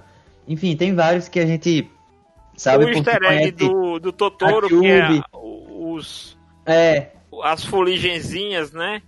é, exatamente. E também tem a questão que lembra aquele personagem mais gordão que entrou no elevador com ela? Sim. É, parece que é uma referência, eu vi isso em algum lugar, não lembro bem exatamente aonde. Acho que foi um cara que também é especialista em folclore japonês, ele fez uma live no Instagram outro dia desses. E ele discutiu sobre isso, que ele parece que é um espírito da seda, do bicho da seda, que ele que ele traz sorte, traz, enfim, ele atrai bons fluidos e tipo, não sei exatamente por que, que foi escolhido pra colocar ele lá, mas ele é o que entra no elevador junto com ela, abre a porta pra ela quando chega no andar certo, ela cumprimenta ele e tal, sem dar uma palavra. Tudo certo, né? Deu tudo certo também. É, então, mas ao mesmo tempo também, não só ele, mas tem vários outros espíritos yokais que estão colocados ali na história que a gente nem faz ideia de onde vem, mas que é muito interessante, que deve ter um background que a gente não conhece, de alguma lenda antiga, de algum conto, que os japoneses devem entender, ou às vezes até nem tanto, e que o Miyazaki resolveu colocar, e que isso é exercício para você continuar vendo o filme várias e várias vezes e, e descobrindo. Por exemplo, na primeira cena, nas primeiras cenas, quando ela tá no próprio na própria frente da, da sede da fonte termal lá, na sede não, na entrada, é aquele painel gigante que você tem, a entrada com vários andares, com aquela ponte vermelha, sabe? Tá entardecendo. E aí ela olha pro lado e o Haku tá olhando para ela dizendo: "O que é que você tá fazendo aqui? Você tem que sair daqui antes de anoitecer." E manda ela sair correndo, né? Pronto. É, eu tive uma leitura totalmente diferente disso depois de ter visto Kimi no Nawa por conta do Katawari Doki, que é aquele momento do pôr do sol onde é é o momento em que dois mundos podem colidir, podem se unir e aí o Taki encontra a Mitsuha, que já estava morta teoricamente, mas ao mesmo tempo não. E aí eles se encontram num lapso de tempo muito curto, entendeu? E aí eu percebi isso quando eu assisti de novo agora para fazer o TCC, né? Para analisar quase que frame a frame esse troço, que deu muito trabalho. Eu percebi essas nuances assim, falei, caramba, olha só, a, a, a linha do tempo espiritual virou quando passou essa, esse Katawari Doki, esse tempo do pôr do sol, esse crepúsculo, né? E aí o Haku aparece pra ela. nisso, bicho. Ela eu tava vê o pensando Haku- que era tipo, ah, os, mon... os espíritos não podem lhe ver, mas era pra ela não ficar presa ali, né? Pra voltar É, mundo dela. ela, ela tava presa, ela passou da linha no momento em que o Katawari Doki fez o cruzamento dos mundos, né? Que o, é o Katawari Doki é, tem alguma coisa a ver com mudança do tempo, Toki de tempo e tal. Mas eu não sei a tradução exata, mas é alguma coisa assim. Aí ela tá presa dentro do mundo espiritual, não pode sair dali, tem que sair correndo, mas ao mesmo tempo os pais dela já eram, já virou porco, não tem pra onde correr. Mas quando ela tá correndo pela cidade, é, pelas casas, pelas ruas, enquanto aquelas manchas pretas estão se movimentando, tem várias mensagens escritas na parede, tem vários letreiros, tem várias vidraças. Tem, por exemplo, quando ela tava andando pela cidade, tem uma placa que tem escrito Se Arimas. É tipo, existe vida. Só que ela não vê essa vida porque não virou o, o mundo espiritual ainda, né? E tem várias referências a olho. Como se os espíritos estão olhando você o tempo inteiro, só que você não vê eles. Que é a- o hiragana me, que significa olho. Tem vários escritos, me, me, me, me, me, me, em todo canto aqui, que é olho, olho, olho. Tem uns que são. Tem umas estruturas de madeira que são olhos, que tem me, me, me, em quatro partes assim, do lado de cada um desses olhos. E é muito interessante isso, que eu só percebi também depois de ter estudado japonês, ter aprendido e tal. que quando eu era criança, não- óbvio que eu não fazia a menor ideia. E agora vendo isso, eu fico, caralho, olha só. Tem várias placas dizendo que tem coisa viva ali. E tem olhos observando ela o tempo inteiro. Enquanto ela tá andando com os pais ali naquele lugar que tá aparentemente abandonado, né? Embora tenha comida, que é muito estranho. E aí depois quando ela tenta voltar, tudo isso surge de uma vez, né? A- entre aspas, a vida espiritual existe ali. Aparecem os espíritos, o pessoal começa a desembarcar dos barcos e começa a, a frequentar a cidade. A comida que era dos espíritos, os pais dela são castigados e tal. E é muito interessante. A ganância dos pais dela, a ganância dos pais dela também de querer é, consumir qualquer coisa de qualquer jeito. Qualquer coisa tem cartão de crédito, é só pagar, é só parcelar, E, é tipo só... assim, é uma barca só, na verdade, é um- uma única barca É, que traz todos os yokai. É bem interessante que é, os pais dela têm aquela coisa da gula e, da, e do, do dinheiro compra tudo, né? Não tem problema, a gente come, a gente, a gente se empanturra aqui, tá tudo certo. Eles são castigados por isso. O sem rosto não tem personalidade própria, então ele quer absorver a personalidade de todo mundo ali ao redor, inclusive a da Chihiro, ele É isso. absorve todo mundo. Ele absorve o sapo, fica com a voz do sapo. Ele absorve ah, o sapo, fica com as pernas do sapo. Ele absorve, enfim, os outros espíritos lá da, da casa de banho. Pega uma coisa deles. Tanto que tem uma hora que ele fala com várias vozes diferentes. Oferece ouro a ela, tentando chantagear ela, né? Pra caramba, querendo Na comprar ela. verdade, o, o, Ela o olha pro olho e fala, e fala, não preciso, eu não quero. Iranai, Iranai, não quero, não quero, não quero. Então é por isso que o espírito, ele, ele observou aquele espírito sujo entrar É. lá e ele fez tudo igual o que o espírito sujo fez, inclusive dando o ouro que o espírito sujo deu no final. Eu não Na tinha verdade, notado isso. E na verdade é o seguinte, o espírito sujo não é que ele deu ouro. É porque como ele era um espírito de um rio, É, é, é o ouro que tá no leito do rio. justamente. Entendeu? Então, assim, o sem rosto, qual é o lance dele também? Ele já tinha sido identificado pela baba, mas como coincidiu dele entrar na casa na mesma hora que o espírito do rio, É um que estava né? poluído um pouquinho antes, confundiu a, a, a preocupação da baba com a casa de banho com o dos funcionários para atender aquele espírito que nem eles sabiam que espírito é. Na verdade, a Shihiro é que limpou aquele espírito, tratou daquele espírito que era assim, é, sobrou para ela porque ninguém queria, na verdade, Aham. né? E era um espírito, vamos dizer assim, um espírito tão importante que todos os outros espíritos que estavam na casa de banho reverenciavam ele Aham. quando, quando ele se liberta, né? Quando ele fica. Ainda O show- o, o espírito show do rio Tietê, como deve ser, hein? Realmente. É, calcule, calcule. Esse aí, na verdade, é o próprio TT ali. E o que é engraçado e interessante essa parte também é que a Chihiro convida o Sem Rosto pra entrar na casa, dizendo: Ah, você tá na chuva, é, tá aberto aqui, você pode entrar e tal. E ele nem fala nada, mas é engraçado que toda vez que ele aparece tem uma trilha sonora que é um, um bater de, de alumínio. Você pega dois copos de alumínio e bate assim. Tang, tang, tang. Toda vez que ele aparece, essa, essa trilha sonora de fundo toca. Desde o primeiro momento, quando ele entra na casa, quando ele entrega as fichas pra ela, pra ela colocar na cordinha lá. É, As fichas do, do, do, do sai de banho, vamos dizer assim, né? É, justo. Porque, na verdade, você vai entender como é que funciona. Aquele, aquela criatura de vários braços que tá lá no porão, ele fica criando os, os aromas para colocar na água, Exatamente. né? Ele fica preparando de acordo com aquelas fi- aquelas plaquinhas, né? Cada placa é um tipo de aromatizante. E a galera não quer gastar. Tanto é que assim, as pessoas não É. queriam receber aquele espírito, que eles não queriam dar a plaquinha para ela, para que ela pudesse gastar uma água de qualidade. com aqui. Tanto é que botaram na, na pior banheira. Tanto é, que, se você reparar, a menina que tá ajudando ela escolhe uma água escura, porque diz: ah, com o lodo que tá aqui, se a água for escura, ninguém vai perceber. Então foi, foi assim, já era um lugar para que fosse para qualquer tipo de cliente. Não é que eles estavam esperando aquele espírito.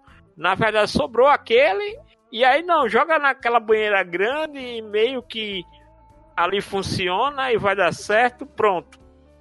É bem interessante. E, tipo, ela vai tratar do espírito do, do rio, né? Que pra muita gente aquilo também é a parte do filme que buga a cabeça de todo mundo. Até então, todo mundo consegue aceitar muito bem o filme e como ele tá acontecendo até esse momento. Porque depois, quando esse espírito do rio aparece e você fica, ah, nossa, é um espírito ferido, ela vai ter que tratar dele, vai ter que limpar e lavar e tal. Começa todo o processo lá, só que aí quando começa a tirar toda aquela, todo aquele tipo de poluição, que é uma coisa que o Miyazaki faz muito nos filmes dele, no Princesa Mononoke foi basicamente só isso, né? Ele falando sobre degradação ao meio ambiente, uso indiscriminado de recursos do meio ambiente. Ele sempre tá fazendo essa crítica no filme dele, e nesse filme ele fez também do mesmo jeito. Tiram toda a poluição de dentro do, do, do espírito do rio, arranca tudo, te- puxa pela bicicleta. É, e é como se ele tivesse com uma infecção, na verdade, né? Não é nem, não é Exatamente. nem É. poluição, né? É como se ele Posso? estivesse realmente Posso? doente.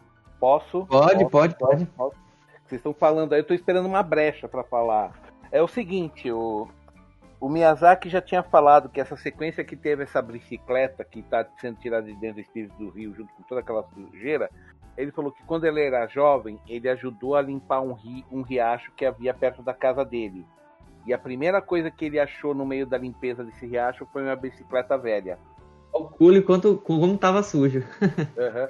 Ou seja, entenda que aquilo ali era uma experiência pessoal do Miyazaki que ele jogou no, no, no, na- no filme. E tem outra coisa também. É, vocês podem ver que o filme todo é baseado na mitologia shintoísta, não budista. Shintoísta. Shintoísta, shintoísta, total. Aquele Que é a que atribui espíritos e deuses pra várias coisas, né? É, caminho, é, tem um, cada caminho tem um espírito guardião, cada rio tem um, rio, um espírito guardião, floresta, tem, é, dragão, e todos os yokais ali são todos da, da, da- do folclore japonês. Todos eles têm lá, tem- eu, eu vi os, lá os ciclopes japoneses, eu vi os, os, os sapos, bem o sapo daquele jeito eu não tinha visto, eu conheci o Kappa, né, que é uma criatura que é meio Aham. e o sapo, né? Mas o Miyazaki só se baseou em shintoísmo para jogar as coisas. Porque, vamos admitir que, o- que para um anime de fantasia, o shintoísmo é muito mais interessante do que o budismo, né? Tá? Completamente. Ele, ele, por, ele. por que não tem um capa em A Viagem de Chihiro? Porque é o seguinte, o capa, ele já é uma criatura dos rios. Uhum. Já é um yokai dos rios. Então pra que, que um yokai do rio vai tomar banho numa Sei casa de banho? Boa, boa, boa dedução, Janúncio. Parabéns. Talvez, talvez porque de repente a escolha Porque dele assim, pra- aí você pra vai dizer pode sair jogando os capas aí, Janus. Tá jogando. É porque o capa também tem um lance que ele tem tipo um pequeno lago na cabeça, então não pode a água dele que ele Hum. carrega na cabeça não pode transbordar. Hum. Também tem um detalhe desse. Então, é, o, o capa ele, ele tem um, um orifício na cabeça dele que tem água. E essa água não pode é, transbordar. Entendeu? Tem uma parada assim. Eu não sou a pessoa mais entendida em, em folclore japonês, porém eu lembro desses detalhes, entendeu? Uhum. Três coisas É. que chamaram muita atenção. Primeiro, sem rosto, porque me lembra um post clássico de uma criança que vai pra escola fantasiada de sem rosto e as Ah. outras crianças ficam chorando na, na... quando É, é, Eu acho muito bom, pra mim é o melhor meme do sem rosto que existe, é esse da criancinha. Não, tem uma É. história muito boa. vários dele, né? Que Qual tá é o nome? Qual é o nome daquele, daquele cara do programa andando de moto. Caçadores de Mitos? Posso falar o desse? Savage. Posso falar desse? Uhum. Tu, tu sabe a história do Savage com Ah, o sem rosto? Não, eu já, eu, eu já ia eu ia incluir isso agora, se você me permitir. Pronto. Pode contar, Denison. Tá. O, tem um, um antigo apresentador de programa da, da TV a cabo, que era lá os Caçadores de Mito, o, o- entre eles o Adam Savage, que era um dos Isso. caras que trabalhavam com ah, produção de maquinário para cinema, para efeitos especiais. É, depois que terminou o programa, ele foi fazer várias coisas avulsas no YouTube. Entre elas, ele gostava de fazer alguns cosplays e participar de eventos. Teve um específico que ele fez de sem rosto e ele treinou o andar, treinou a pose. Ele fez assim pepitinhas de, de ouro na mão para oferecer para as pessoas. Uhum. E ele percebeu um detalhe. Quando ele deu para uma pessoa, a pessoa ficou toda contente, toda feliz. Ele como voltou a andar no evento, só que ele reparou que a primeira pessoa que ele deu o ouro voltou, devolveu a pepita para a mão dele, É quando, levantou é os quando ele percebeu. Foi aí que ele, descre- descreve, que ele disse que entendeu a diferença entre estar fantasiado e fazer um cosplay. Ele só foi entender isso Entendi a depois. história. Deixa eu É, terminar que eu não entendi, não. Então, vamos lá. Calma, vai lá. Ele deu aquele, aquela pepitinha de ouro pra pessoa, a pessoa ficou super feliz porque estava encontrando o personagem de um desenho super querido e etc. Só que alguns minutos depois a pessoa volta e dá o ouro de volta na mão dele, vira de costas, levanta os dois braços e vai embora. Como assim, nossa, me livrei de alguma coisa. Aí ele pensa, pensa, pensa, ele se lembra. Gente, agora é que eu tô vendo. No filme de A Viagem de Chihiro, quando você ganha o ouro do sem rosto, é um sinal de má sorte. É uma coisa ruim. É o E famoso agora- ouro dos tolos, É o né? ouro dos tolos. E ele percebeu depois desse evento que as, que as pessoas estavam reconhecendo o personagem dele e não estavam aceitando o ouro. Foi só aquele cara. E depois parou. Ele fez uma apresentação ao vivo, acho que foi um TED, alguma coisa assim, chamada Minha Carta de Amor ao Cosplay. Isso, é um vídeo que tem, você pode procurar. Tá. É excelente esse vídeo. Esse é excelente. Eu já, eu já postei na Animax umas duas vezes isso. Eu tô pondo aí pra vocês verem o link, tá? De toda a história e do vídeo dele. Ah, Não sei se esse vídeo tá em E português. começa contando desde quando ele era criança que ele fez. Dele. O primeiro, o primeiro cosplay dele, não, que é, assim- que é pro dia do Halloween, né? Que ele foi pra escola com a armadura inspirada no. Naquele filme Excalibur, a Espada do Poder, né? Uhum. Aí ele, Que dessas histórias. Interessante. aí ele foi pra escola bom com aquela roupa e ele desmaiou por causa do calor, né? E ele acordou em casa. Né? Por causa dessa. A armadura, dessa armadura que ele fez. É que ele fez a armadura mesmo, de, de metal e, e assim virou um forno. Uhum. Tem um outro que aí não, ele, ele- aí depois ele virou hábito dele ir pra San Diego Comic Con. Eu acho que foi, ele foi dos primeiros caras assim, celebridades a irem pra Comic Con como cosplay e ninguém reconhecer ele. É, porque ele sempre tava de cosplay É. de corpo inteiro, de máscara Exatamente. inteira. Tem um que ele foi de. Hellboy. Eu Já vi um dele de Hellboy e tem esse dele do sem rosto. Aí é quando ele percebeu que o cosplay não é só o fato de usar a roupa igual do personagem, que é também tudo que envolve o personagem, tanto a relação dele com as pessoas como das pessoas para com o personagem. É o storytelling, né? É, é- é o, é o como, o como o personagem existe na visão do público e a percepção que eles têm dele na história. Pô, a gente Uhum. ama até hoje um grande vilão aí do cinema, que é o Darth Vader.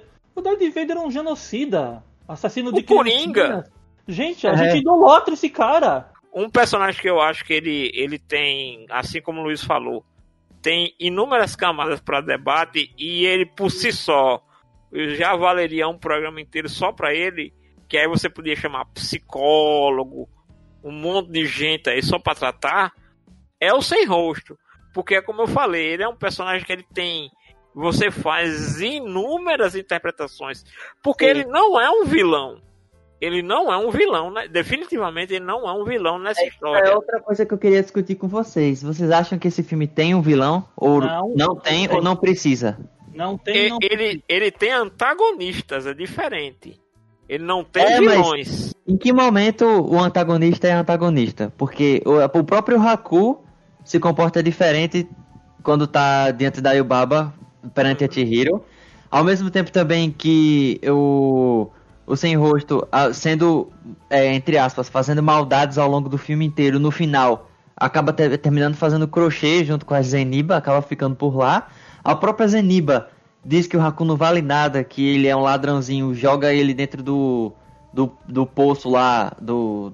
É, do, do da lareira lá. Ela abre um buraco na lareira, joga ele. Aí também ela transforma os espíritos lá da Yubaba em uns bichinhos pequenininhos. Que na verdade não é uma laré, era um poço para outros espíritos devorarem ele, né? É, exatamente. Pra completar também, ao mesmo tempo, a Zeniba, quando a Chihiro encontra ela na casa dela, ela é uma velhinha super é, simpática, que oferece chá, que faz bolo, que faz crochê, que inclusive dá um amuleto pra Chihiro. Então, a, a Yubaba também era uma personagem super malvada e bem. Na verdade, são duas. Lembre que são duas irmãs. São duas aquela- irmãs. A da casa não é a, da, a da- do arco final, não é a mesma da casa de banho. Não é. Ela só tomou a forma da irmã dela quando ela foi, quando.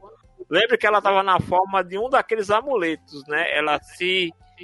é, Ela, ela pega a forma de um daqueles amuletos pra ficar junto com a Shira até encontrar o Haku. Sim, sim, sim, é. Na verdade, elas são irmãos gêmeas, têm, têm a mesma aparência, mas as personalidades das duas são diferentes, mas ao mesmo tempo, as duas têm comportamentos, digamos assim, pra quem tá vendo o filme, que são negativos e positivos. A própria Yubaba, no final, permite que a Chihiro vá embora, e a Chihiro agradece pra ela com o seu Aninarimaster, que é o cumprimento de obrigado por tudo, obrigado por cuidar de mim, que é interessante, né? A Yubaba só fez ferrar a vida da Chihiro inteira, mas na hora de ir embora, a Chihiro agradece ela do jeito mais formal possível. Que isso é interessante também. Mas aquelas duas, elas foram criadas, assim como o bebê gigante, as três cabeças, aquilo ali é criado por filme ou, ou é algo que Acho que tem, vem da cultura? tem referência à cultura. Eu não sei qual, mas provavelmente tem. Só que ao mesmo tempo também aquelas cabeças ali, ninguém sabe o que que é, né? Tá ali de repente, aquele mosquitinho que é, é um pássaro, mas ao mesmo tempo, quando diminui, fica parecendo um mosquito pequeno. Que tinha a. fica- É um corvo que faz barulho de mosquito, né? É bem engraçado. Essas coisas também são curiosidades que a gente não consegue buscar do filme, ao mesmo tempo que o filme trata personagens bons e personagens maus o tempo inteiro. Eles fazem coisas boas, fazem coisas más. Tem as suas seus pontos fracos, suas preocupações. A, a Yubaba é super mandona, bruta e temida por todos, mas diante do bebê dela, ela, né, não sabe de nada. Ao mesmo tempo que ela também não percebe que o bebê dela foi trocado por outra coisa. Então, assim, o filme não tem um vilão, não tem um personagem mal pra derrotar, não tem uma batalha a ser vencida, não tem um objetivo até porque a Chihiro quer voltar pra casa com os pais dela de volta, né? Mas ao mesmo tempo você descobre que os pais dela pa- aparentemente não estavam lá ou, ou voltaram, a, é, tipo, eles foram transformados em porcos, mas na hora de voltar a encontrar os pais eles já estão lá. Tipo, eles não, você não vê os porcos virando de volta. Você se pergunta se o filme é uma viagem, é um sonho, alguma coisa assim, porque o tempo passou e só ela percebeu. Tem uma coisa interessante que ninguém percebeu durante vários e vários anos, e eu também não percebi, eu percebi só depois, que o fio roxo que a Zeniba entrega pra Chihiro pra ela colocar no cabelo antes dela encontrar o Haku naquela cena em que eles voltam voando e ela descobre o nome dele, aquele fio aparece no final do filme quando a Chihiro tá indo embora, que o Haku falou pra ela não olhar pra trás. Ela quer olhar pra trás, não olha, respira fundo e na hora dela dar um passo adiante, entrar no túnel, o cabelo dela dá uma mexida na animação e o fio roxo brilha. Ou seja, de tudo do mundo espiritual, a única coisa que a Chihiro trouxe de volta foi o fio. É, é assim, o É filme, muito louco ele, isso. o filme ele realmente não tem a pessoa que vai assistir e, e principalmente aqui a galera do Ocidente, né, que vai assistir um o filme vilão. esperando, exatamente, esperando um vilão ou uma coisa assim preto no branco, sabe?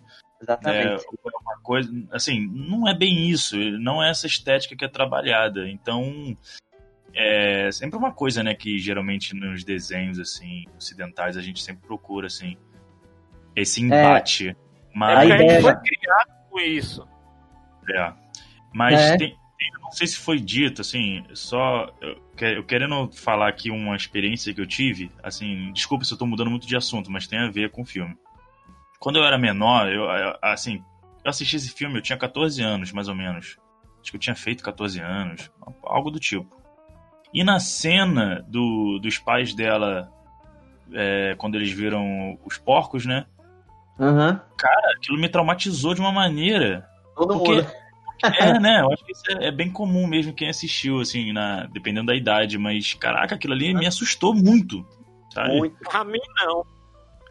Mas você assistiu? Sabe por que a mim não? Porque Ah. aquilo ali eu já tinha visto. Porque aquilo ali é muito comum. Assim, Peixoto e Denison talvez já tenham ouvido falar.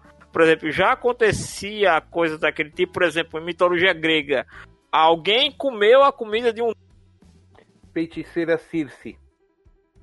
É, E só porque deu azar de chegar num canto onde era de um deus. Pô, virou, virou, foi castigado. não é nem, não é, nem- Tem, é- é a estética mesmo, a- o visual, né?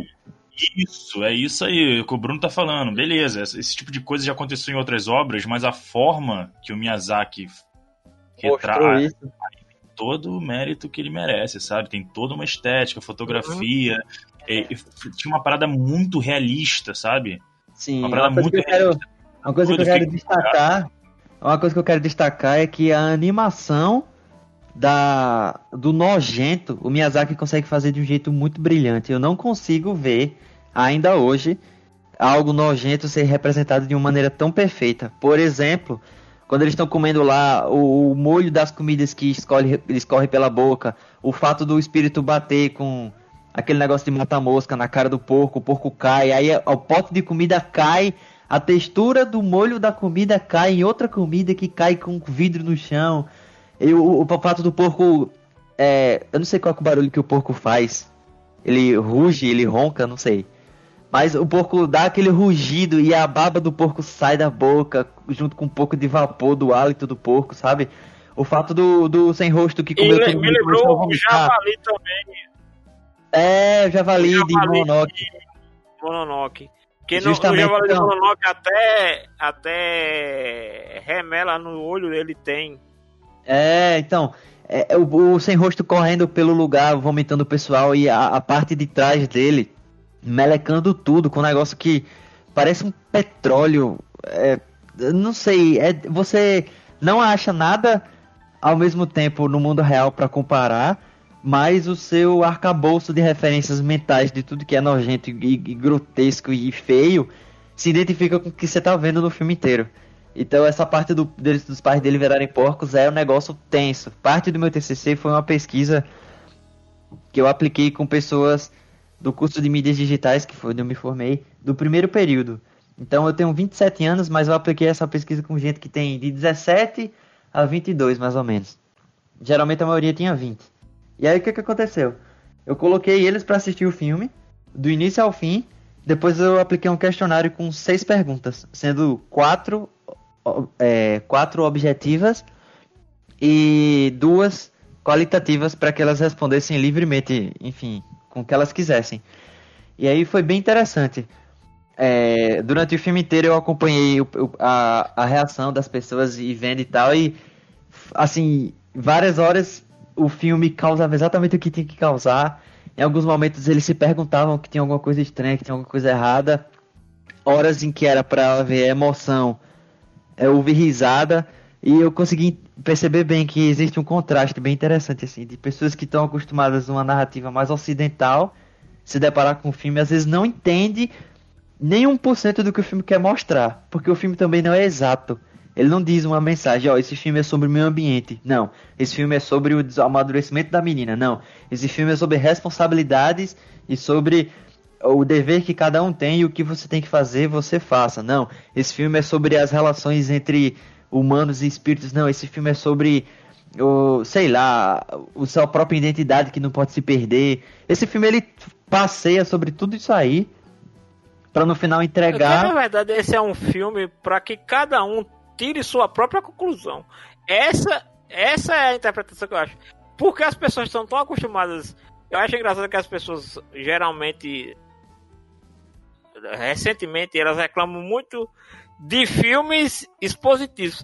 Mas são É, justamente mas os então, filmes que o elas filme, gostam. o filme ele provoca o Ocidente, talvez numa medida diferente do público japonês que deve absorver de outra forma, mas o público ocidental ele vê uma, duas, três, quatro, cinco vezes ao longo de quase 20 anos, eu acho que tem 20 anos o filme quase, se brincar, e que é muito interessante como ainda consegue, você ainda consegue buscar do filme mensagens, consegue buscar ensinamentos, consegue entender mais alguma coisa que você não entendia antes. Tem várias referências, por exemplo, de dublagem e de legenda, que eram coisas que eu não pegava por não saber japonês. Depois de ter estudado tanto e ter assistido o filme sem legenda nenhuma, prestando atenção em cada palavra, cada pronúncia, cada, cada termo usado, tem muita nuance ali que se perde, entendeu? E também pesquisando sobre artigos que tratavam sobre a viagem de Chihiro e outros TCCs, e mestrados e doutorados e coisas que eu consegui encontrar para fazer referência bibliográfica, eu também descobri todo um mundo de coisas totalmente diferente, assim. Que é bem interessante. Por exemplo, tem uma, uma parte do filme que pra mim foi muito, muito, muito, muito estranha. Lembra que é, de dentro do corpo do Haku, ela tira um monstrinho esquisito, um negócio que fica pulando, e ela sem querer pisa em cima. E aí ela tem que ir pulando numa perna só pro Kamadi fazer um, um corte estranho na mão dela. Sabe? É que ela diz, faça um, faça um retângulo pra fazer É. pra poder cortar, como se fosse o, o- Aqui a gente coloca um dedo com o outro pra dizer que tá de mal, né? É, é pa- é mais ou menos isso, mas é uma noção diferente, porque o significado é de impureza. Aquele, aquele selo, aquele bichinho esquisito que a Zeniba tinha colocado, ele é impuro, e como a Chihiro pisou em cima dela e melecou o pé, é meio que teve contato com algo impuro, entendeu? E aí ela, é, ela fez um selo para que o Kamaji pudesse cortar, para desligar o corpo dela, aquela impureza que ela tinha tido contato, sabe? Alguma coisa assim. Tem a ver também com o fato dos japoneses terem problemas com quem lida com morte, sabe? O açougueiro era considerado impuro. O cara que mexe com a cremação de mortos lá é, também é considerado uma- um sujeito impuro. E essas pessoas que lidam com morte, lidam com, com corpos, lidam com, com defuntos e, e essa parte toda relacionada à negatividade da morte eram consideradas pessoas impuras, assim, de você não tocar, de você não ter contato. Então, é, tem todo um negócio que esse filme você só absorve depois que você tem que pesquisar muito pra pra descobrir, sabe? É, E ver outros ainda- estudos de outras é porque- pessoas também. É porque ainda. Porque isso daí, né, entenda-se, é um desenho que foi feito focado primeiramente no público japonês. Com certeza, Então- com certeza. Então, então é, é só com a cultura japonesa. Só se usa coisas da cultura japonesa, né? É, acontece de ele conseguir atingir as pessoas pelo carisma que ele coloca, pela trilha sonora, pelos espaços vazios, pelo respiro que tem na obra, pelas mensagens que ele traz. E porque depois que o filme acaba, você. você eu, pe- pelo menos quando eu era criança, né, a primeira vez que eu vi, eu passei o dia inteiro pensando sobre o filme. Pensando o que foi que eu vi. Pensando o que, o que, que eu assisti, o que que. Sabe, é muito estranho. É diferente de todos os desenhos que eu já vi, diferente de todos os animes que eu já vi. É porque na verdade não tem um fim. É. E aí foi por causa dessas questões todas que quando eu fui fazer meu TCC, conversando com o meu orientador Alberto, do curso de mídias, eu falei pra ele, professor, eu quero trabalhar sobre narrativa, só que eu quero trabalhar sobre narrativa de animes. Eu tava Alberto pensando em Pessoa? trabalhar. Hã? Alberto Pessoa, Alberto Pessoa, exatamente. eu conheço de velhos carnavais. Pois bem, aí tava conversando com ele sobre isso, aí eu falei, eu quero trabalhar de repente com a jornada do herói, que é a narrativa mais comum que todo mundo já tem uma noção, já trabalhou Hollywood várias vezes, todos os filmes da Disney basicamente, tem Harry Potter, tem, enfim, quadrinhos, a gente consegue identificar até mesmo em anime também, e tem vários aspectos já conhecidos, eu queria trabalhar de alguma maneira alguma narrativa de Digimon com a jornada do herói. E trouxe isso pro, orientador, criei meio que um pré-projeto pra ele, mas ele falou, ó, jornada do herói, eu não tenho nada contra, eu uso, estudo, já publiquei arquivos, artigos sobre isso e tudo mais, mas tá muito batido. Todo mundo fala da jornada do herói o tempo inteiro, tem muitos artigos sobre isso, já tem mestrado, doutorado, pós, todo mundo já conhece esse assunto. Você não tem nenhuma narrativa diferente pra tratar. Aí eu lembrei que eu li um artigo da Rayana, que é uma amiga de Portugal. Também, é assim, tudo que eu sei de Digimon eu aprendi com ela. Eu digo isso porque ela é incrível de pesquisar as coisas.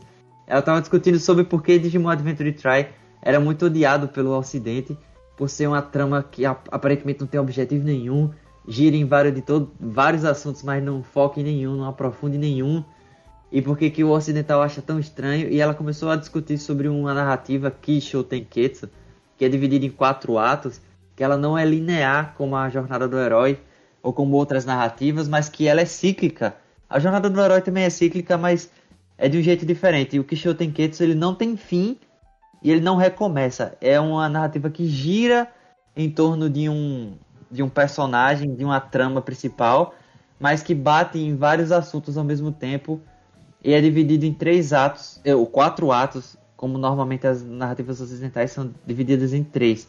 E aí ela colocava no final desse artigo vários links externos para, enfim, pesquisas e tal. Aí eu falei para ele, professor, tem uma narrativa que eu ouvi falar que é Kisho Tenketsu, um negócio assim.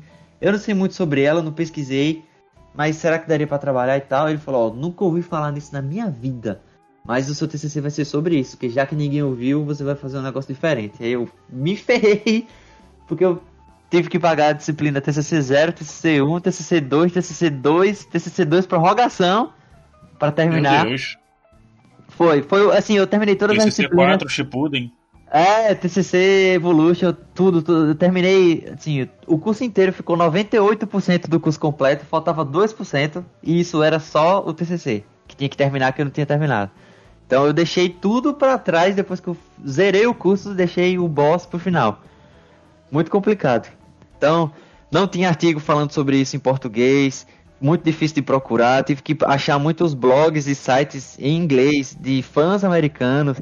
Foi muito complicado. Eu tive que procurar até um livro que o autor de Jojo Bizarre Adventure, não sei se vocês conhecem o nome dele, é Hi Hirohiko Araki. Ele escreveu um livro chamado Mangá, Teoria e Prática, The Craft of Creating Mangá, que saiu pela editora. Deixa eu ver qual é a editora aqui. Ele, ele lançou esse livro nos Estados Unidos, a tradução desse livro em inglês, né? E tem um capítulo sobre Kisho Tenketsu, que é o capítulo 4, que ele fala sobre a estrutura da narrativa. Aí meu professor Nossa. comprou pra mim, só pra eu ler, pra eu entender essa parada aí. Que tava muito Fantástico. difícil. É, e ele explica, ele explica como é que todas as narrativas japonesas são colocadas em quatro atos. É muito interessante a. Nossa, eu quero ver isso aí depois. Depois me empresta também. Nossa, tá, beleza, tá, tá aqui, tô com ele na mão aqui. É muito interessante ele falar, ó, todo mangá de shonen, etc e tal, que é considerado famoso, ou uma novela, um drama, um filme, é com certeza baseado num tipo de é, estrutura japonesa de contar histórias chamada Kisho Tenketsu. Ki significa introdução, é o kanji de acordar, de começar, de introduzir, que é a parte que você vai indicar onde é que a história se passa, quais são os personagens, qual que é o ambiente. Tem um show, que é o desenvolvimento, que é basicamente a- as relações entre os personagens, como é que personagem tal se comporta diante de tal coisa, qual é que o personagem tem tal história, como é que ele se liga, quem é que é primo de quem, quem é que é irmão de quem. Então, essas duas partes você entende como a Chihiro chegando na cidade, chegando no local, descobrindo o mundo espiritual, ficando presa lá, não conseguindo fugir. Show é quando ela conhece o Haku, o Haku leva ela pro Kamaji, o Kamaji entrega ela pra Lin, a Lin coloca ela no elevador, ela vai conhecer o Yubaba. Todas as relações aí tão, são formadas. Aí tem a terceira parte, que é a mais importante, que é a que caracteriza o Kisho Tenketsu, que é Ten. Ten é o kanji de giro, de girar, de... Enfim, redemoinho, giro, twist, que é justamente a, a parte mais importante, que é a que o Luiz tinha percebido e tinha falado, que é o terceiro ato, né?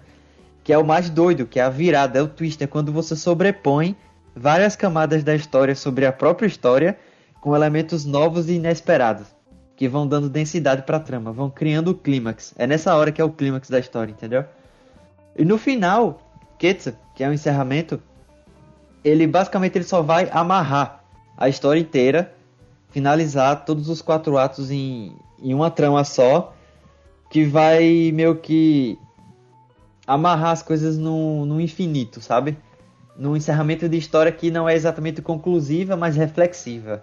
Você que vai absorver o filme, a narrativa, a história, o drama, seja lá o que for, da maneira que você melhor puder para entender aquilo do seu modo. É, A história ela não tenta convencer você de nada. Ela lhe apresenta várias coisas, estimula sua autorreflexão para que você tire suas próprias conclusões. Isso é muito interessante, porque pesquisando sobre o Kisho Tenketsu, eu descobri que a origem dessa estrutura narrativa vem de textos antigos budistas e religiosos que foram introduzidos no Japão, em outros locais na China e no, na Coreia também. O nome muda para cada um dos países, mas no Japão é Kisho Tenketsu. E a partir desses textos, que eram muito mais reflexivos e eram é como se fossem parábolas que não tentam convencer, mas tentam estimular a reflexão, sabe? Isso de propósito foi feito para para causar mais uma reflexão do que uma imposição, sabe? E aí a partir disso foi desenvolvendo texto, poema, é, livros, romances. Aí foi para mangá, depois de mangá foi para anime, de anime foi para filme. E basicamente eles defendem muito que no Japão essa estrutura narrativa é muito usada. Aí o exemplo de coisas que vocês vão ver que tem Kisho Tenketsu hoje em dia. Sabe os tipos de mangá Forcoma? São quatro quadradinhos. É basicamente Kisho Tenketsu aquilo. A, a estrutura Comentamos completa. no, comentamos Ah. no, no podcast passado do Yamada. Sim. Então, os quatro quadrinhos são justamente essa estrutura: a apresentação, o desenvolvimento, a- o giro do novo elemento que vai entrar na história, que geralmente é a parte que quebra o humor, né? E o final que é o encerramento. Então, tipo, isso tá muito visível em várias estruturas narrativas que os japoneses precisam usar para desenvolver a história, seja ela curta, pequena, grande, audiovisual, enfim. E aí tem até um exemplo que eu li em vários artigos que eu encontrei também, que era muito, muito fácil de ser entendido e explicado. É um poema de um filósofo japonês que ele escreveu, tem quatro linhas só, cada linha é uma parte dessa estrutura e é, uma, é o exemplo mais simples de entender. Como é que ele consegue explicar introdução, desenvolvimento, giro e encerramento. Eu vou ler aqui para vocês. É bem simples. E- O nome dele? Sani Orai. Vamos lá. As personagens são as filhas de Itoya, em Osaka. A filha mais velha tem 16 anos e a filha mais nova tem 14. Historicamente no Japão, os guerreiros matavam seus inimigos com arcos e flechas. No entanto, as filhas de Itoya matam apenas com os olhos. Basicamente isso. Olha só, o Ki, que é a introdução. As personagens são as filhas de Toya em Osaka. Apresenta os personagens e o local e a ambientação. O Sho, que é o desenvolvimento. A filha mais velha tem 16 e a filha mais nova tem 14. Explica sobre que as filhas são jovens e que uma é mais velha que a outra. Explica, dá um pouco de relação assim, para você entender quem são elas e como elas deveriam ser, né, a partir da idade. Aí vem o Ten, que é o giro, que é o terceiro ato, que é a loucura total. Que ele fala, historicamente no Japão, os guerreiros matavam seus inimigos com arcos e flechas. É uma informação completamente al- alheia ao que você tinha antes. É uma coisa que é introduzida na história para torcer ela. E no final, que é o encerramento, no entanto, as filhas matam apenas com os olhos. Ou seja, você conclui tudo, deixa em aberto para quem tá lendo imaginar por quê, mas você amarra todos os outros três atos, o primeiro, o segundo e o terceiro, nesse encerramento. Então, esse é o exemplo mais fácil assim que eu consegui encontrar, que todo mundo usa, todos os artigos que eu encontrei falavam, que é bem mostra como como é fácil perceber essa divisão em quatro atos, né? Às vezes nem sempre a gente percebe por ser ocidental e por estar acostumado com outro tipo de estrutura. Aí, quando eu vi isso, eu falei, meu Deus, a viagem de Chihiro. Na minha cabeça explodiu assim. Eu pensei, essa estrutura narrativa, ela explica a- algumas coisas que pra mim não eram tão claras, sabe? E a Viagem de Chihiro, que era um filme que eu assistia várias vezes e que eu sempre vi quando era criança. Comprei o VHS, comprei o DVD, alugava tal. E eu nunca consegui entender muito bem. Quando eu li sobre essa estrutura narrativa, eu au- automaticamente percebi, será que eu consegui encaixar a Viagem de Chihiro nisso? Será que fica mais claro pra mim? Aí, basicamente foi isso. Eu assisti o filme inteiro, tirei print de vários momentos do filme todo e dividi em pastas Pra entender como é que o filme se encaixava. Aí criei a pasta do Ki, a pasta do Show, do Ten e do Ketsu. Aí joguei os prints que eu tirei em cada uma. E a parte do Ten, que é a- o ápice do filme, né? O, a parte mais importante, o clímax, que é onde o gráfico sobe na parte emocional. É justamente a, a pasta que teve mais imagem, porque é muita coisa acontecendo. É muita maluquice, é o sem rosto vomitando, é dragão caindo, papel picado correndo, é passagem de trem, é uma loucura total. A, a parte que tem mais coisa pra contar da história é essa parte. o encerramento ele nem é tão importante se você parar pra pensar. Ele é só conclusivo. É, não acontece mais nada. Não acontece mais nada, ele é só conclusivo reflexivo. Ele não introduz nada novo, ele não desfaz nada do que foi feito, ele só fecha a história, digamos assim. Isso foi bem interessante. E Como também, previsto no início do programa. Não, diga aí, Bruno, pra gente é, é uma coisa que era Não- mas não ficou mais nada na pauta, não, né? Não, creio que não. Só considerações é, interessantes sobre a jornada da personagem, coisas que talvez eu vá tocar ainda, mas é interessante como a gente tá acostumado com a narrativa ocidental, quando se depara com algo completamente diferente assim, é mais difícil de entender, até porque também a gente procura um conflito pro filme, e a narrativa Kisho Tenketsu, ela não precisa de um conflito especificamente, sabe? Ela não precisa justamente do conflito para se sustentar. Isso é muito interessante. Todos os conflitos que a personagem possui durante a, a, a série toda, né, do- dos acontecimentos que vão ocorrendo com ela, vão se dissolvendo à medida que vão criando outros, e você termina o filme com a sensação de que, ué, mas ela não precisava, sei lá, libertar o mundo espiritual das garras do mal. Não, a Yubaba continua lá. A casa de banhos continua lá, entendeu? O Haku continua lá, sabe? Ela não, não, não salvou ninguém, não libertou ninguém. Ela, na verdade, ela amadureceu o filme inteiro. E é isso, basicamente. Em teoria vai, né? Vai. É. Vai sair de lá depois. Justo, você fica com a sensação de que tem alguma coisa faltando ou que você não entendeu porque perdeu alguma coisa, mas na verdade é porque o filme é assim mesmo, entendeu? Aí tem a colocação aqui de Nakashima, que foi um site que eu encontrei de concurso de mangá para estrangeiros escreverem mangás para os japoneses avaliarem e darem prêmios para os vencedores do concurso. Aí esse Nakashima é um dos organizadores. Ele tem uma matéria sobre Kisho Tenketsu, ele explicou: No Japão, não apenas o mangá, mas qualquer história ou romance são construídos em quatro partes. Praticamente tudo aqui é escrito, desenhado ou apresentado dessa maneira. Internacionalmente, a estrutura de três atos é mais amplamente usada em educação e nas produções artísticas.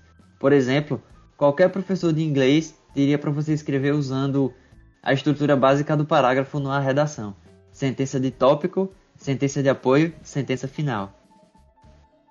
Então, é realmente algo completamente diferente do que a gente está acostumado.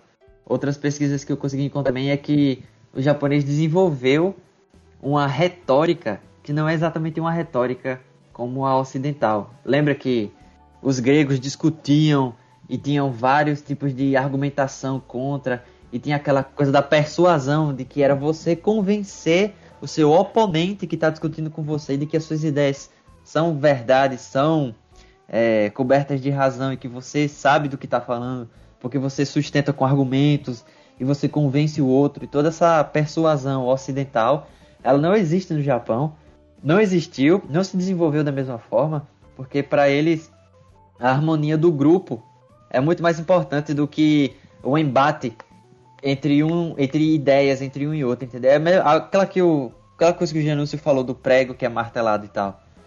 É basicamente a união de todo mundo, o equilíbrio, a paz, aquele conceito do wa, que significa paz, união. O- o grupo, o pensamento japonês, digamos assim, é muito mais fácil para eles de construir as coisas assim e de sempre sugerir uma reflexão a, a outros do que o, o- o convencimento puro. Também foi uma- discussão muito doida que eu, que eu encontrei, que também usei na pesquisa. E é muito interessante. Quando eu fiz as perguntas qualitativas pro, pro público que estava assistindo o filme, depois que, que eu fiz a exibição, as interpretações são várias. Esse filme é muito viajoso, eu não entendi nada, mas eu amei. Teve gente que disse que, ah, meu Deus, a Disney é totalmente diferente, mas eu amei esse filme. Eu achei completamente fora do padrão. Teve gente que disse que tem uma viagem aí que circula pela internet que diz que esse filme, na verdade, a mensagem derradeira que o Miyazaki queria passar é que o sem rosto ele é um um cara que quer comprar Chihiro porque a, a casa de banhos é, é uma alusão à casa de prostituição. Ah, eu queria vi essa ela também. com ouro. Não tem? Conhece essa história? Sim, conheço, Ah, eu vi então. essa história também. Isso basic... Eu discuti isso no TCC, dizendo que isso é basicamente o ocidental querendo encaixar a narrativa em algo que ele conhece, mas que ele. Entendeu? Ele tem essa, essa ideia de que ele, que ele quer encaixar em alguma narrativa que ele já conhece. Em alguma ideia que ele já tem. É muito engraçado isso, sabe? Essas interpretações diferentes que as pessoas criam a partir do que estão querendo, do, do que estão querendo entender. E foi isso, meio que concluiu o TCC com isso, né? A, a pesquisa revelou que a maioria dos alunos adorou o filme, gostou muito, deu nota máxima, mas cerca de metade disse que entendeu, metade disse que não entendeu, apesar de todos terem gostado. E na- nas perguntas sobre se você acha que o filme tem uma história diferente da maioria dos outros que você já viu, teve gente que disse, ah, é completamente diferente, assim. Acho que foi 90% das pessoas disseram que a Viagem de Chihiro é completamente diferente de outras histórias, é totalmente outra coisa, mas ao mesmo tempo que eu também não entendi, eu adorei. Então, isso meio que mostra o quanto que o filme, depois de tantos anos e gerações diferentes que têm acesso à internet, que poderiam ter visto o filme, poderiam ter baixado, poderiam ter descoberto, poderiam ter, enfim, consumem um tipo de entretenimento totalmente diferente que a gente já consumiu antes. Tem acesso a muito mais animes do que a gente teve quando a gente é, quando o Chihiro saiu. Mesmo assim, o filme consegue causar um impacto muito grande nesse público. Inclusive, não sei se vocês souberam também, acabei descobrindo durante a pesquisa, ano passado, se não me engano, foi o ano que foi Toy Story 4, não foi alguma coisa assim? Sim. Então, na China, a viagem de Chihiro nunca foi exibido. Esse tempo inteiro. Nossa, Houve um sério? problema, sério, houve um problema lá com relação a direitos autorais e comércios, comerciais e tal, que a a viagem de Chihiro nunca chegou na China. Oficialmente, porque pela pirataria, Uhum. a China inteira conhece a viagem de Chihiro há muito tempo. Só que veja bem, depois de todo esse tempo, em 2019, as barreiras comerciais foram resolvidas e a viagem de Chihiro pôde finalmente estrear oficialmente de forma legal nos cinemas da China. Resultado, mesmo todos os chineses conhecendo a viagem de Chihiro pirata, pi- de forma pirata, lotaram os cinemas e a bilheteria de viagem de Chihiro foi maior que Toy Story 4 Nossa. na China. Eu tenho um link pra isso, inclusive, da, da, da notícia e tal. Mas Então, deve ser muito bom assistir esse filme no cinema. É uma experiência totalmente imersiva mesmo, né? imagina como é louco, mas o, o povo chinês conhecia já. Já todo mundo já tinha visto, já até era pirata, já era conhecido. Mesmo assim, Mas eles nunca foram. viram no cinema, né? É, Nunca foram. viram no cinema. E engraçado vencer Toy Story 4, que é contemporâneo, né? Foi feito atualmente. A Viagem de tem mais de, sei lá, quase 20 anos. É muito interessante quando você coloca isso, né? Em perspectiva. E pra mim, essa foi a, a minha pesquisa geral. Essas conclusões que eu tirei. O filme é muito diferente, por ter uma narrativa diferente, por ser feito para um público diferente. Ao mesmo tempo, ele tem elementos que causam curiosidade e misturam um Japão imaginário com um Japão real. Porque você consegue buscar o que tem de real do Japão ali, que a gente já falou sobre os onsens, sobre as casas de banho, sobre várias coisas, ao mesmo tempo que tem uma mitologia que a gente não consegue alcançar, né? Isso tudo é estimulante demais. Apesar de também muita gente não entender muito bem o que o filme quer dizer, o filme quer dizer muita coisa e você pode buscar vários entendimentos em cada uma dessas coisas que o filme fala. Enfim, é um filme que ele não é pra ser conclusivo, ele é pra ser discutido. Por isso que ele tá até hoje aí fazendo sucesso.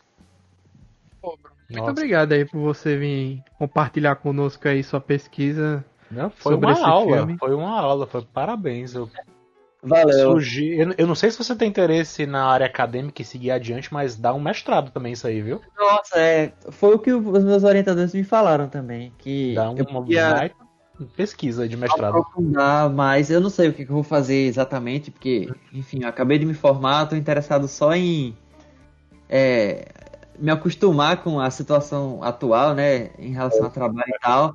Lança Então, um livro, A Viagem de Shihiro para Leigos. É, então, já houve uma proposta do, do professor de conversar sobre lançar um livro para uma editora acadêmica, alguma coisa assim. Eu não sei como é que vai ser, porque eu curiosamente não tenho o hábito de ler livros, então é muito estranho eu lançar um livro sendo que eu nem leio. Mas eu vou estudar essa questão. Por isso que eu tava é, pensando muito sobre. Hã? Você já viu, é, produz, mas não consome, é uma regra básica. Então, é tipo isso. Foi muito doido pesquisar sobre esse, esse TCC porque eu queria trabalhar uma coisa e foi para outra, outro lado que eu não conhecia. Pesquisas no Brasil são pouquíssimas. Você acha muitas coisas que tocam perto pela, pela tangente, mas não, não, não se aprofundam. Eu não achei nada relacionando. Eu- o meu trabalho, o meu trabalho foi complicado porque eu tive que fazer essa coisa de achar o link, achar a ligação entre as pessoas gostam muito desse filme, mas não entendem muito bem. A narrativa desse filme é é conhecida, mas não é entendida. As pessoas falam sobre. Aí eu descobri que tem uma narrativa japonesa que é muito usada, mas o pessoal no Brasil não fala a respeito. Eu consegui fazer o match entre essas coisas, entendeu? Eu consegui traçar a linha que conseguia ligar. Isso foi difícil de escrever, porque eu também não tenho um hábito muito bom de escrever nem nada. Eu não sou um péssimo acadêmico, digamos assim. Mas eu tive que me dedicar muito para fazer sair esse, essa coisa toda que eu expliquei para vocês. Que foi justamente a narrativa de quatro atos trazer todo o filme da maneira como ele traz e o sucesso que esse filme tem, apesar da falta de compreensão. São questões que me abalaram por ser um fã que estava tentando entender esse tempo inteiro e que eu acho que é importante, justamente o que a internet está fazendo hoje, que você falou, a questão dos streams e do Japão não produzir produtos para o Ocidente, mas ocasionalmente o Ocidente se interessa. Hoje em dia a gente tem essa fusão muito engraçada, que é narrativas completamente orientais e pensadas para o público oriental, causar impacto no público, no público ocidental que tenta entender sem, sem ser explicado, sabe? Você tem que sacar da melhor maneira que pode.